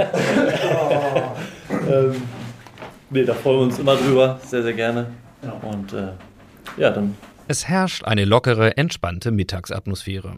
Und natürlich nutze ich die Chance, auch die Jungs mal zu fragen, wie denn ihr Weg zum Greenkeeping aussah. Ich stamme eigentlich aus einer Golffamilie. Ähm, mein Vater ist Golflehrer, hat mich deswegen auch schon relativ früh auf den Golfplatz äh, mitgeschleppt. Dann bin ich über Umwege ins Greenkeeping gekommen, habe auch dann erst die Golflehrerausbildung gemacht. Ähm, ja, wollte dann aber ins Greenkeeping wechseln und seitdem habe ich das auch nie bereut. Und warum? Was hat dich wechseln lassen vom Golflehrer und dem ähm, Job ins Greenkeeping? Ich hatte dann eigentlich eher so die Lust auf was Praktisches als Golflehrer. Ich will den Golflehrerjob nicht schlecht reden, weil ich auch eine tolle Ausbildung hatte. Ähm, aber ich habe schon für mich herausgefunden, dass es so die, das Praktische, das Arbeiten an sich äh, auf dem Platz, äh, auch mal eine Schaufel in der Hand haben, sowas in der Richtung, macht mir einfach mehr Spaß. Genau. Wie ist es bei euch? Was findet ihr vielleicht toll an dem, an dem Job? Warum macht ihr das? Ich will gerne draußen arbeiten. Das macht mir Spaß. Das ist meine erste Arbeit, was ich in Deutschland gefunden habe. Da mache ich das bis heute, das fast elf Jahre. Hm, wo kommst du her? Aus Polen. Wie sieht es bei dir aus? Ich warte auf meine Rente. Wo kommst du her? Aus Russland. Und hast du dir jemals vorgestellt, Greenkeeper werden zu können? Ich habe das im Fernsehen gesehen, dass die Leute spielen das auf dem Golfplatz. Draußen Arbeit, das ist äh, für mich ein bisschen anders als äh, irgendwo das im, im Werk oder noch. Ich habe noch nie gearbeitet im Werk. Ich habe immer im Wald fast 14 äh, Jahre als Holzfäller gearbeitet und dann hier und schon 17 Jahre bin ich hier geblieben. Und musstest du hier auch schon mal einen Baum fällen? Gute Frage. Wie viel noch? Wenn meine Frau sagt, dass, oh ja, sie haben so viele Bäume, wenn ich erzähle, dass wir haben heute Holzarbeit gemacht haben. Wenn Johann nicht gestoppt hätten, dann hätten wir jetzt einen Linksplatz wegen Gliding. genau. Also für mich ist es ja auch so als Mechaniker, also das ist ja bei so einer kleinen Mannschaft, ich helfe dann auch mal aus bei den Greenkeepern. Also ich bin auch gern draußen, also lieber als wenn ich irgendwo im Büro sitzen müsste. Und äh, für mich ist natürlich der Vorteil, wenn es mal zu doll regnet, dann kann ich in der Werkstatt arbeiten und werde nicht nass wie die anderen. Oder wenn es zu kalt ist, dann mache ich mal die Heizung ein bisschen an. das ist natürlich der Vorteil. Und das ist das, was ich daran nicht haben möchte, dass ich immer draußen sein muss. Ne? Also so kann ich oft, aber. Das führt mich zu einer, äh, zu einer Frage. Was machen denn Greenkeeper im Winter? Ja, gute Frage. Naja, den, Kalte Finger kriegen auf jeden Fall. ja, den, den, den äh, Winter in, die, in dem Sinne gibt es ja nicht mehr. Und äh, was wir im Sommer zu viel arbeiten, äh, bummeln wir dann im Winter natürlich ab. Also wir, wir machen halt viele äh, Reparaturarbeiten ähm, oder ähm, ja, Projekte wie, wie Wegebau, ähm, Holzarbeiten etc., Maschinenpflege. Das sind unsere Arbeiten über die zwei, drei Monate im Winter. Aber mehr ist es ja auch nicht. Euren Head Greenkeeper habe ich schon gefragt, als wir unterwegs waren. So nach dem Motto, ähm, keine Ahnung, wenn euch eine Fee begegnet, ne? Und ihr habt einen Wunsch frei. So, bezogen auf Greenkeeping. ja, Das muss ich vielleicht dazu sagen. Also, was wären Dinge, die ihr gerne noch hättet oder die ihr euch wünschen würdet oder die toll wären? Was wäre das, wenn ihr einen Wunsch frei hättet? Noch mehr mit Brötchen. Nein, äh, ich denke, wir haben es hier schon ziemlich gut. Nein, über die Einhaltung gewisser äh, Etikette ähm, auf dem Golfplatz, äh, ja, freuen wir uns natürlich immer. Alle so bescheiden. Ne?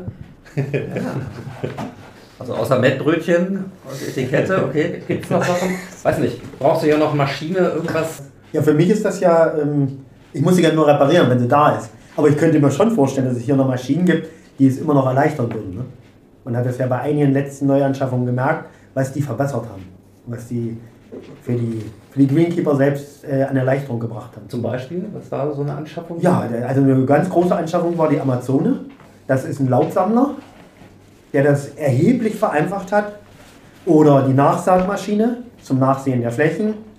Das, also ich als Mechaniker bekomme sogar mit, wie viel Arbeitserleichterung das ist und wie viel ja diese Maschinen die Qualität verbessern. Bei meiner Anfang, das, äh, welche Maschine wir haben. Ja, ja, ja, das ist. Es war uraltes Ding, das laut und.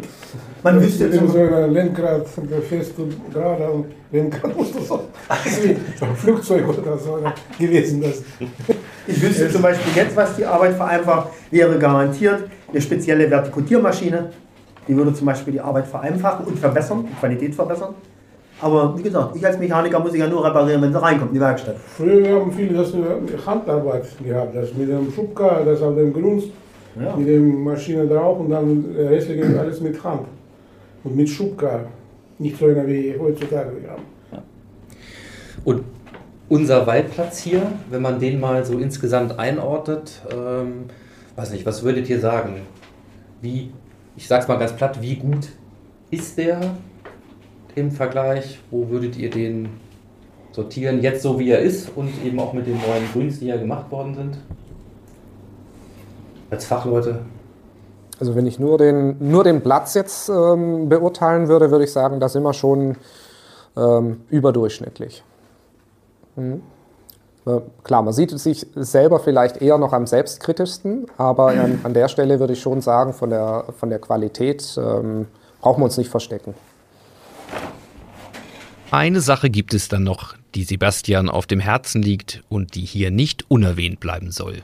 Ja, also wenn ich an die letzten Jahre ähm, zurückdenke, was, was ja nicht nur wir, sondern auch die Mitglieder ähm, mitgemacht haben. Ich denke an Platzumbau, Einschränkungen, dann Corona, Startzeiten, äh, Clubhausschließungen, Desinfektion. Was, was sich hier alles getan hat in den letzten Jahren, muss ich sagen, äh, da sind wir auch, äh, ja, da wir auch ein gewisser Spiegel der Gesellschaft sind, auch da bin ich sehr, sehr positiv äh, überrascht und in, im, im Großen und Ganzen würde ich einfach gerne mal an der Stelle Danke sagen den, dem Verein, den Mitgliedern für dieses Miteinander, für den Zusammenhalt, dass wir auch durch diese schweren Zeiten auch immer gut gekommen sind und uns jetzt auf diese 100 Jahre auch freuen ähm, gemeinsam. Und es ist, es ist viel, ja, eher, eher Dankbarkeit und Freude als wie ähm, Kritik und Fingerzeig. Okay, letzter Punkt. Die Rache der Greenkeeper. Mit wie vielen Mettbrötchen muss ich hier wen bestechen, damit ich mal ein paar Insider-Tipps bekomme, was mich da erwartet? Weil Ich glaube, mit Mettbrötchen ist es da nicht mehr getan, da muss schon eine Kiste Bier noch dazu. Aber ansonsten versuchen wir uns da noch in, in, in Schweigen. Okay, dann weiß ich Bescheid. Wir sehen uns wieder. Ja. Ähm, vielen Dank für eure Zeit und äh, ihr macht einen super Job. Oh, mhm. sehr, sehr gerne. Ja. Danke.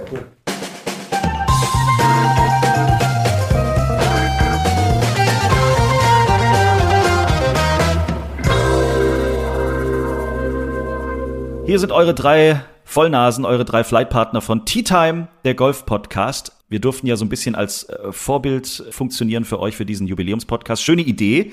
Macht ihr richtig gut. Und ihr habt euch gewünscht, dass wir unsere Rubrik, die es in Time, der Golf-Podcast gibt, für euch, für die Jubiläumsfolgen äh, liefern. Bei uns gibt's immer den Hammer-Gag der Woche. Ein unglaublich witzigen Witz, vorgetragen, vorgetanzt von Bernd Ritthammer. Ja, ich bin gespannt, warum wir uns heute auf den Boden kugeln werden. Ja, hier was für eure Folge Nummer 5. Hast du was zu trinken? Wasser. Nee, was härteres. Okay, Eis.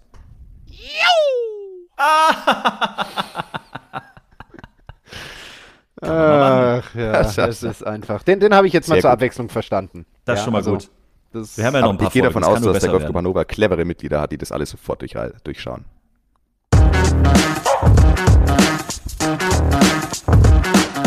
Liebe Freunde vom Tea Time Golf Podcast, ich glaube, da müsst ihr euch nicht allzu große Sorgen machen. Bis jetzt kommen wir noch mit. Aber mal schauen, was ihr denn in der nächsten Episode wieder für uns bereitgelegt habt. Ja, und damit kommen wir zu Rüdiger Biermann.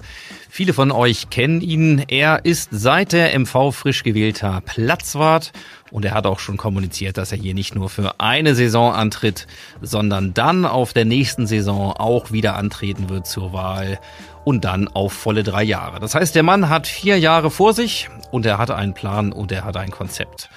Ja, und er hat vor allen Dingen auch ein gutes Team. Mit ihm habe ich sprechen können über die aktuellen Umbaumaßnahmen, Ausbaumaßnahmen und auch seine Ideen für die Zukunft. Insofern viel Spaß und das Interview haben wir auch im Büro der Greenkeeper führen können. Ja, äh, wo, wo fangen wir an und wo hören wir auf? Die größte Baustelle, die wir im Moment haben, ist das Thema Überdachung der Driving Range.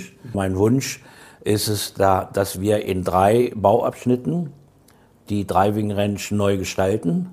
Wir schaffen also gerade im Moment eine, eine Überdachung über die Hälfte vom Caddy House, schaffen da 10, 12 Abschlagplätze und würden dann im zweiten Bauabschnitt die jetzige verbleibenden Abschlagplätze weiter nach hinten versetzen, um dann im dritten Bauabschnitt dann nochmal die Trainer- oder Pro-Hütte zu versetzen, 20 Meter weiter nach hinten.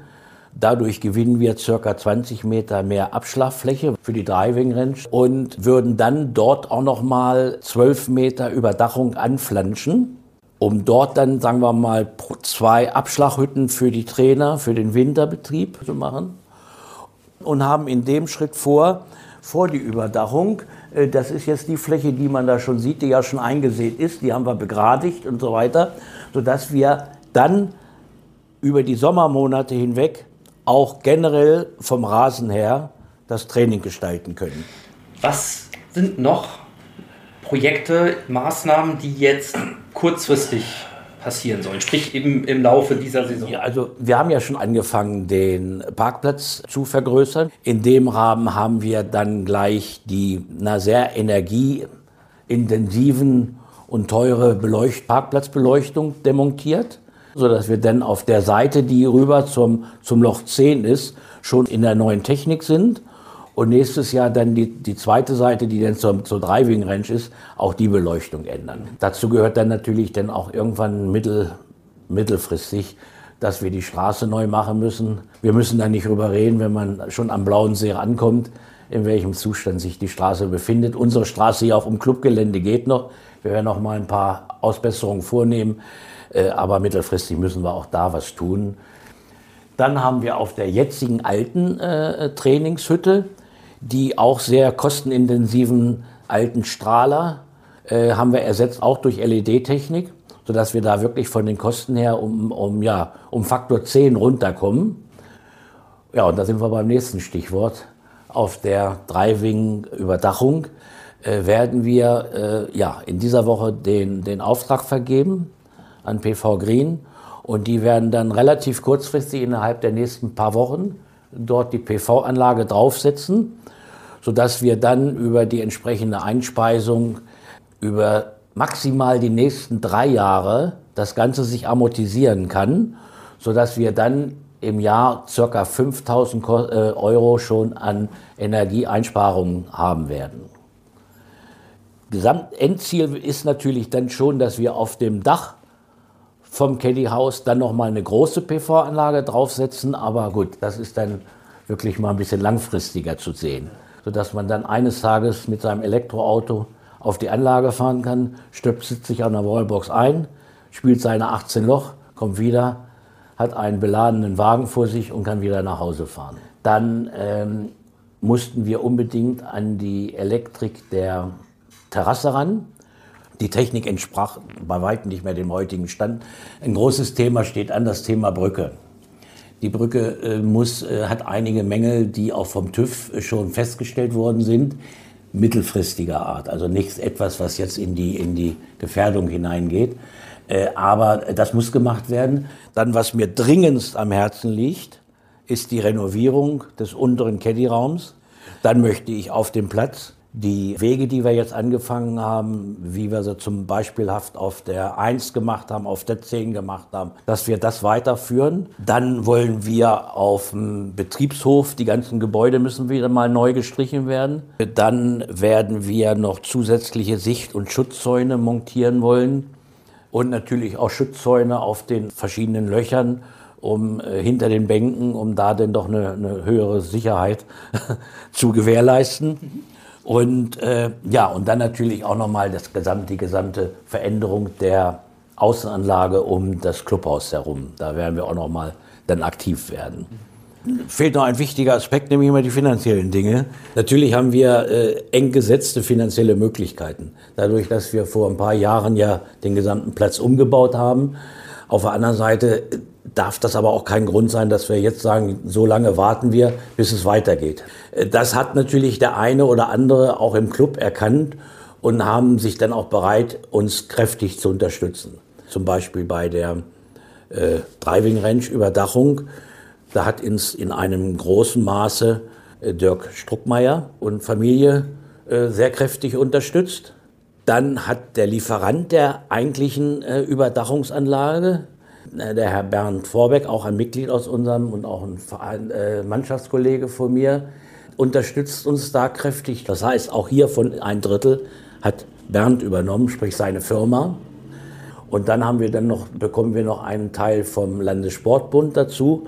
Ähnlich ist es uns, äh, haben wir es geschafft bei der neuen Beleuchtung auf der Trainingshütte, sodass wir im Grunde genommen über alles das, was die Mitglieder an Baumaßnahmen sehen, ich sagen kann, maximal ein Drittel, wenn überhaupt ein Drittel, müssen wir aus unserem Vereinsbudget finanzieren. Die Wege, die wir jetzt schon um die Terrasse herumgelegt haben, denn der neue Belag, die Steine, äh, werden auch noch mal zu einem Teil äh, von Bernd äh, vorweg bezahlt. Also so, nur so kommen wir jetzt voran und, und ja, nochmals vielen, vielen Dank an die großzügigen Spender. Sehr schön. Dann, ja, frage ich gerne, was ist dir noch wichtig? Was liegt dir noch am Herzen? Äh, was ich zum Anfang vergessen hatte zu sagen, ist, dass ich meine Funktion jetzt als Platzfahrt nicht nur gesehen habe, dass wir jetzt hier viele Baustellen haben, sondern auch, dass ich wirklich versuche, die Schnittstelle zu bilden zwischen dem Vorstand auf der einen Seite und den Mitgliedern und den Mitarbeitern im Verwaltungsbereich und den Greenkeepern. Ich weiß, wir haben ja über 800 Mitglieder und dann ist viel zu tun und dann für die Mitglieder, sprecht mich bitte an. Ja. Dann danke ich dir für deine Zeit und wünsche dir bei all den Aktivitäten äh, viel Erfolg, dass das Wetter mitspielt und die Mannschaft sowieso äh, ist ein tolles Team, haben wir heute auch gehört. Und wir sehen uns sowieso häufig im Laufe dieses Jahres auf dem Platz. Bin ich ganz bestimmt sicher. Dankeschön.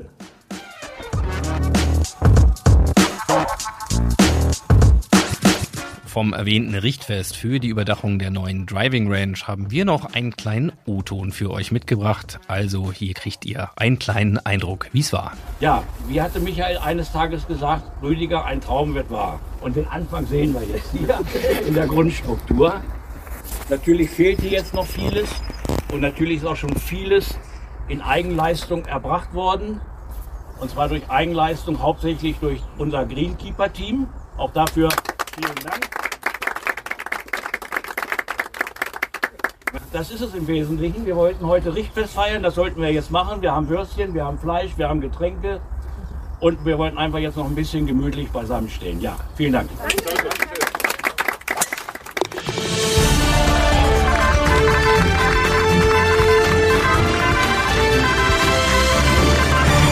Sports News.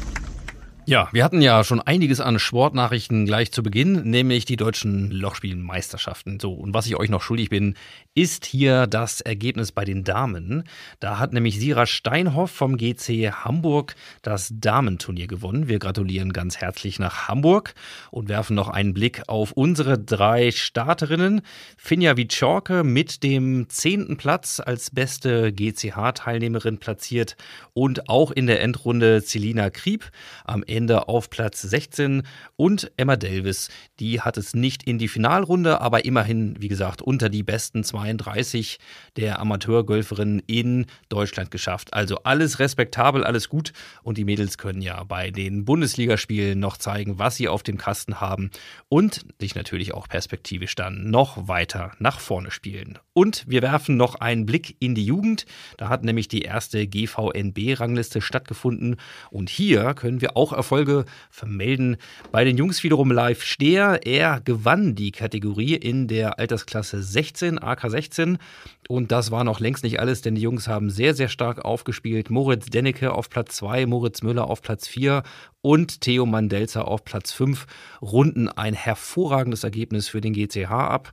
Und in den anderen Altersklassen bleibt noch zu vermelden, zum Beispiel auch respektabel Bronzeplatz Johann Wabo in der Altersklasse 14, Theresa Diekmann bei den Mädchen AK 16 auf Platz 5 und in Burgwedel ausgespielt auch noch die AK 18 Raffaela Plaza auf dem siebten Endplatz und Luisa Cordes ebenfalls unter den Top 10 am Ende Platz 8. Also wir können sehr glücklich sein über das, was jetzt die ersten Wettspiele gebracht haben und wir halten euch hier in der Rubrik auf jeden Fall auf dem Laufenden.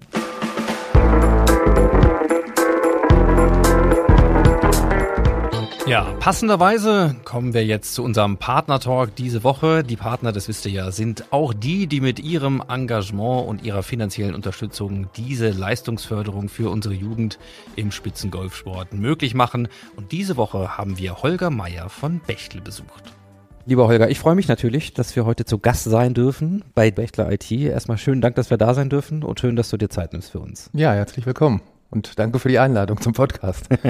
genau. Also, der Name ist ja Programm bei uns heute, Partner Talk. Ihr seid ja auch Unterstützer und äh, Sponsor. Wie kam es dazu? Ja, wie so häufig hat sich das tatsächlich ergeben äh, über eine Kundensituation. Und mit dem war ich tatsächlich ähm, Golf spielen. Und ähm, der kennt auch den Michael Wermelt gut und ähm, der sagte, Mensch Holger, ich könnte mir gut vorstellen, dass ihr einfach gut zusammenpasst. Und ähm, es gibt einfach auch ähm, Unterstützungsbedarf, macht einen guten Job im Golfclub Hannover, gerade in der Jugendarbeit, leistungsorientiert. Und was hältst du davon, wenn ich dich einfach mal mit dem zusammenbringe? Das war tatsächlich der Aufhänger. Und ähm, ja, seit letztem Jahr äh, sind wir dann eingestiegen. Sag uns doch mal in Kürze, ähm, was macht ihr oder was macht ihr im Fokus? Ja, das ist das Verrückte. Wir sind wahrscheinlich eines der unbekanntesten Unternehmen in Deutschland, äh, obwohl wir äh, im MDAX notiert sind mit 14.000 Mitarbeitenden. Äh, das liegt daran, dass wir ausschließlich im B2B-Business unterwegs sind. Heißt, wir unterstützen mittelständische Unternehmen bis hin zu Konzernstrukturen, die öffentliche Verwaltung bei der digitalen Transformation. Da sind wir wahrscheinlich einer der größten ähm, Handelspartner, wenn es um IT und Büro-IT-Equipment geht. 6 Milliarden Euro Umsatz im letzten Jahr, also damit ganz klar größtes deutsches Systemhaus.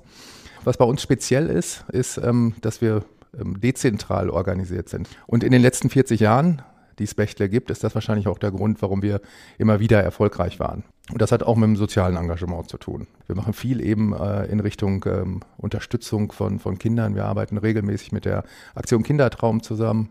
Und von daher war, als ähm, ich mich mit dem Michael Wermelt über ein Engagement in Hannover, Golfclub Hannover äh, unterhalten habe, war der Weg relativ kurz, weil einfach eine geniale Jugendarbeit da gemacht wird. Und auch das ist ja ein Stück soziales Engagement, dass man sich da auch entsprechend mit einbringt. Und das ist eine echte Win-Win-Situation, die wir da geschaffen haben. Sehr schön. Und du hast ja eingangs schon gesagt, äh, du bist auch schon auf dem Platz unterwegs, also spielst selber Golf. Ähm, seit wann? Noch gar nicht so lange und auch tatsächlich gar nicht so gut, wie ich es möchte. Ähm, seit äh, 2018, also jetzt gut fünf Jahre. Tatsächlich äh, die Woche nach Ostern 2018 habe ich meine Platzreife zusammen mit meiner Frau in Weimar gemacht. Golfclub Weimarer Land ähm, haben wir so ein verlängertes Wochenende gemacht, unvergesslich, weil ähm, in dem April praktisch da der Sommer angefangen ist und nicht mehr aufgehört hat. Ähm, der eine oder andere kann sich erinnern, da sind wir dieses Jahr weit von weg. Also äh, das war einer der Gründe, warum ich vermutlich auch direkt hängen geblieben bin. Man konnte sofort wieder losgehen und es war immer schön.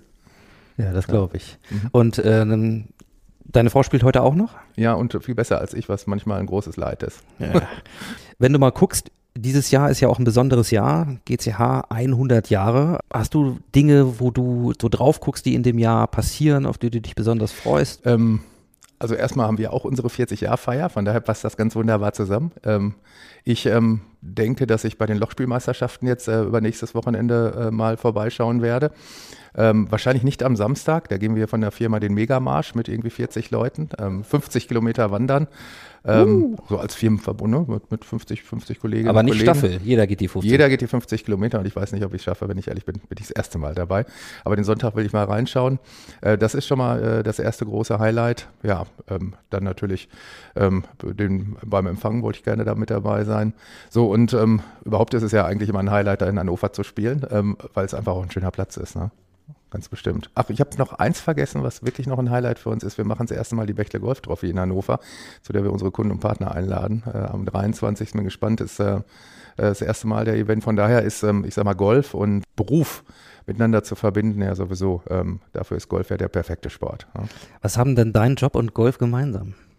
Wir müssen immer fokussiert sein. Wenn wir hier den Fokus äh, aus dem Blick verlieren, bei der Geschwindigkeit, in der wir in der digitalen Transformation unterwegs sind, dann verlieren wir nicht nur Geschäft, dann verlieren wir unsere Rolle am Markt. Und genauso ist es beim Golf auch. Sobald man auf der Runde bei einem Loch den Fokus verliert, ist man raus. Und das äh, ist, glaube ich, äh, das, das liegt dicht beieinander an der Stelle. Ja. Hast du auf dem Platz irgendwo na, ich will nicht sagen eine Lieblingsbahn, aber so ein Bereich, wo du besonders gerne spielst oder was dir liegt? Also ich spiele tatsächlich ganz gerne die ersten neun, ähm, eben weil man dann über die Autobahn geht und ich finde den Bereich nördlich der Autobahn mit am schönsten, weil sobald man ein kleines Stückchen von der Autobahn weg ist, ist er sehr schön ruhig, schön im Wald gelegen. Ähm, ich finde anspruchsvoll ähm, zumindest für mich. Ähm, aber man muss äh, hin und wieder dann doch mal in den Wald gehen und seinen Wald suchen. Und ähm, also das ist mit der schönste Teil. Aber allgemein ist ein schöner Platz, ähm, wie man es vielleicht gar nicht erwartet, wenn man meint, man äh, findet einen Platz äh, direkt an der Autobahn. Als ich äh, das erste Mal da gespielt habe, habe ich gedacht, na, wie das sich wohl anfühlt. Aber man ist ja relativ schnell gedanklich raus. Also man konzentriert sich aufs Spiel und, und ist einfach schön. Dann, was ich auch wirklich toll finde, ist die sensationelle Terrasse. Vermutlich würde die heute so nie wieder gebaut werden, ähm, wo, eine kurze, wo ich, ein kurzes Bar 3 äh, praktisch direkt auf die Terrasse führt, äh, finde ich äh, großartig. Also von daher in vielerlei Hinsicht schön und ähm, entwickelt sich ja auch gerade sehr, sehr schön weiter, der Golfclub. Ja, mhm. das auf jeden Fall. Du hast es ja gesagt, ähm, dein Engagement oder euer Engagement gilt vor allen Dingen auch der leistungsorientierten Nachwuchsarbeit. Da sind wir ja sehr, sehr gut aufgestellt. Nationalspieler Tom Haberer, der jetzt äh, demnächst dann in Japan bei der Weltmeisterschaft mit dabei ist und und und. Ähm, auch ja alle in dem Podcast hin und wieder zu hören und schon mal so berichtet. Ähm, bleibt da auch Zeit, mal wirklich mit denen, die du unterstützt, so direkt in Kontakt zu kommen? Tatsächlich noch nicht. Tatsächlich noch nicht, was auch irgendwo ähm, was schade ist, ähm, was sich aber einfach auch noch nicht so direkt ergeben hat, ähm, weil ich selber bin kein direkter Hannoveraner. Also ich komme, ich wohne 150 Kilometer entfernt. Spricht aber nichts gegen, würde hier gerne mal eine Runde auf dem Platz drehen, auch wenn das wahrscheinlich herausfordernd wäre. Aber natürlich wünsche ich den Kolleginnen und Kollegen da ähm, alles Beste für die Saison. Äh, mein Sohn geht gerade nach Japan, vielleicht kriegt er es ja hin und ähm, äh, kann sich das dann da anschauen. Ja, mhm. Sehr schön. Lieber Holger, ich danke dir äh, für diesen kleinen Kurzbesuch, für die Zeit. Und wir sehen uns dann garantiert das nächste Mal auf dem Platz oder im Clubhaus oder auf der Terrasse. Also Würde vielen Dank. Herzlichen Dank, ja.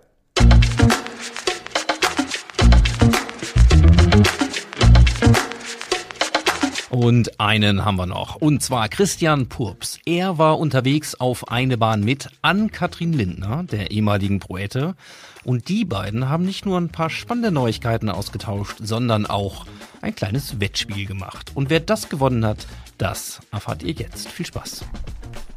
Ja, schönen guten Morgen. Zu Gast heute beim Golfclub Hannover ist Ann-Kathrin Lindner. Hallo Anka, schön, dass du Zeit hast, mit mir hier heute Morgen auf eine Runde mitzugehen.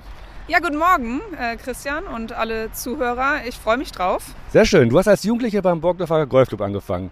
Dann bist du Nationalspielerin geworden. Bist nach St. Roth gewechselt, hast da weitergemacht und äh, bist dann als Profispielerin auf die Ladies European Tour gegangen. Und jetzt, seit dem 1. Januar, Trainerin beim Golfverband Niedersachsen-Bremen, Landestrainerin. So, das klingt für mich wie ein ausgeklügelter Plan. War es das auch oder steckt auch eine Menge Zufall dahinter? Ja, das Glück, dass Christoph Herrmann 2007 in den Burgdorfer Golfclub kam und mir letztendlich dann den Weg aufgezeigt hat und Da habe ich schon sehr viel Glück gehabt. Ja, jetzt dann nach drei Jahren als Co-Trainerin hat sich jetzt einfach die Chance ergeben und auch die Tür habe ich jetzt einfach mal genommen. Aber du einmal bedenkt, dass du erst als 15-Jährige angefangen hast. Das ist dann doch in ganz schön kurzer Zeit eine Menge erreicht. Bist du auch so generell so der zielstrebige Typ? Ich bin, glaube ich, äh, eher der lockere Typ. Äh, locker, aber ehrgeizig. Und das, was ich mache, mache ich zu 100 Prozent. Das ist sehr schön, denn ich habe da sehr verwegenen Vorschlag. Ich wollte schon immer mal gegen Profi spielen. Also mein Vorschlag, du schlägst zum Herrenabschlag ab, ich kriege als Handicap 19 einen Schlag vor pro Loch und wir machen ein Lochspiel und gucken mal, was passiert und der Sieger kriegt eine Flasche Wein. Abgemacht? Hört sich nach einem guten Zock an. Auf geht's. Dann machen wir das. Gutes Spiel. So, Frau Linda, Riesendrive auf der 16, noch knapp 100 Meter. Wie viele Meter sind es genau? 103. Also da warte ich natürlich von der ehemaligen Proette, dass da der Ball jetzt ein Meter an der Pfanne landet. Ich will mal ein bisschen den Druck erhöhen. Ja, das erwarte ich jetzt allerdings auch von mir hier mit meinem Lieblingsschläger. Der Vater. der war gar nicht schlecht heute, der kam gar nicht mal so häufig zum Einsatz. Ne? Okay, wir bleiben drauf. Sicher auf dem Grün fehlen nicht ganz einen Meter, sagen wir mal, ich schätze mal so drei bis vier Meter, aber ordentlich. Ich war jetzt nicht äh, der Allerbeste, war komischerweise auch der Erste, der ein bisschen rechts von der Fahne heute war, aber ist ganz ordentlich gewesen. So, Anka, das waren zwei ordentliche Abschläge von uns. Da haben wir ein bisschen Zeit, hier auf der 17 noch mal ein bisschen zu plaudern. Und zwar äh, Golfturniere, wenn es nicht gerade die großen sind in Amerika und vielleicht auch Ryder Cup und Olympia, gucken ja nicht immer Millionen von Menschen zu. Du hast jedoch schon mal vor, ich habe nachgeguckt, 14,5 Millionen Menschen gegolft. 2011 war das. Magst du die Geschichte mal erzählen? Die von Wetten, das bin ich. Werde ich auch immer noch mal drauf angesprochen. Es war eine Historikwette, sprich die gab es schon mal in den 90er Jahren, wurde aber nicht gewonnen. Diese Golfwette war eine sehr besondere Wette äh, in, in deren Portfolio und die wollten die unbedingt nochmal, dass jemand sie ausführt. Ich wurde zwei Wochen lang ähm, überredet, damals von Fabian Bünker, Akademieleiter in St. Leon Roth. Aber ich brauchte natürlich Bedenkzeit, äh, habe es dann aber gemacht und äh, ja, kann sagen, dass ich da stolze Wettsiegerin bin. Nee, das war ja nicht irgendeine Geschichte. Das war der letzte Auftritt von äh, Thomas Gottschalk. Immer sollte es die letzte Sendung von Thomas Gottschalk damals sein, 2011. Und das war auch die letzte Wette und es war auch extrem spannend. Der letzte Schlag von dir, der Chip hat entschieden. Das war der 14., der reingegangen ist, ne? Genau, aber die haben auch gesagt, ich soll das spannend machen. So, okay. aber ist ja klar, in so einer Situation, äh, da ja, den Ball überhaupt zu treffen, äh, das war schon extrem herausfordernd. Ja, ich bin da echt froh, dass ich es gemacht habe und klar, dass es dann zu meinen Gunsten ausgegangen ist, äh, obwohl die, die, Uhr schon auf Null stand. Äh, das war natürlich ein cooles Ende. Machen wir den letzten beiden Bahn noch und schauen mal, wie es weitergeht. Jawohl. Danke dir. Anka, jetzt sind wir an der 18 gerade fertig geworden. Ich bedanke mich recht herzlich dafür, dass du hier gespielt hast. Und ich hoffe, es hat dir Spaß gemacht. Auf jeden Fall sehr. Äh, die Niederlage gegen dich schmerzt zwar. Ich wollte es gar nicht ansprechen. Äh, nein, nein, das, da muss ich dir schon Respekt zollen. Äh, hier vier Pars. Da habe ich natürlich keinerlei Chance, obwohl ich mit meinem Spiel sehr zufrieden war. Hat Spaß gemacht. Freue mich, dass hier in zwei Wochen dann die deutschen Lochspielmeisterschaften sind. Da bin ich dann auch wieder da als Zuschauerin und ähm, wünsche mir natürlich eine Revanche gegen dich. Jederzeit gerne. Es hat mir wie du dir denken kannst, sehr viel Spaß gemacht heute. Nein, es war wirklich sehr, sehr, sehr, sehr schön. Ja, Anka, dann lass uns noch mal ein bisschen über deine Aufgabe als Landestrainerin beim Golfverband Niedersachsen-Bremen reden. Wo würdest du sagen, das ist das, was ich erreichen will? Mhm. Grundsätzlich will man ja für den DGV, also für den deutschen Nationalkader, äh, Spieler ausbilden. Und da ist es wichtig, dass man in den jüngeren Jahrgängen letztendlich mal eine breite Basis hat. Wichtig ist, dass schon in den Clubs angefangen wird, ich sag mal, das Jugendtraining auf einem gewissen Level ist. Und dann ab dem Entwicklungskaderalter und Landeskaderalter ihnen schon auch beibringt, wie man effizient trainiert, wie man sich auf verschiedene Plätze vorbereitet, äh, dass sie ein Schlagrepertoire haben äh, oder die Aufgaben, die da entstehen, die Aufgaben lösen können, so sagt man das ja immer so schön. Und dann wird man aber äh, schnell überholt irgendwann und auch überrollt von den Eindrücken, die da auf einen zukommen. Und genau auf das will ich sie vorbereiten, dass sie eben da nicht erschrocken sind, äh, wenn sie auf einmal im Leaderflight spielen, wenn sie auf einmal äh, bei den deutschen Meisterschaften mit den besten Spielern spielen. Es ist auch viel Arbeit am Schreibtisch, an Orga-Kram. Was äh, ist denn das, was dir am meisten Spaß macht in deinem neuen Job? Du machst ihn jetzt seit 1. Januar. ja, ist schon diese Abwechslung, dass ich mich äh, unter der Woche vormittags eher im Büro befinde und am Nachmittag mein äh, Training vom Förderkader beobachte. Ähm, ich will natürlich auch noch viel mehr ähm, in die verschiedenen Clubs fahren und ähm, dort vor Ort dann sehen, wie, ähm, wie die Clubs organisiert sind, das Jugendtraining organisiert ist und da auch äh, unterstützend fungieren dass ich da auch letztendlich recht flexibel äh, in meinem Tun bin. Äh, das gefällt mir extrem gut. Genau. Dann vielen Dank und dir weiterhin alles Gute und viel Spaß bei deinem Job als Landestrainerin und bis bald. Ciao.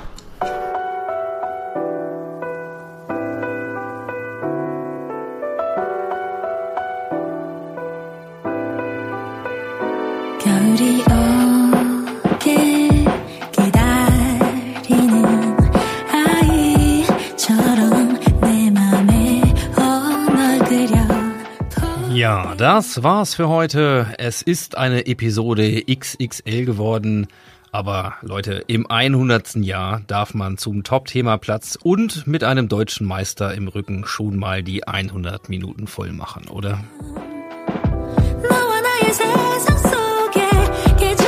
Zum Abschluss habe ich auch nur noch einen kleinen Terminhinweis für euch und zwar für alle, die die deutsche Lochmeisterschaft entweder verpasst haben oder dabei waren und nicht von Spitzengolf genug bekommen können, notiert euch doch bitte den 26. bis 28. Mai. Da ist nämlich das erste Heimspiel unserer Damen in der ersten deutschen Golfliga und das solltet ihr auf keinen Fall verpassen. Diesem Sinne sage ich für hier und heute im Namen des gesamten Teams, spielen, wie er liegt und hören, was es Neues gibt, hier in der Weltplatzreife. Und damit ciao, ciao, macht's gut und wir sehen und hören uns im Golfclub Hannover. Euer Audiograf Ingo Stoll.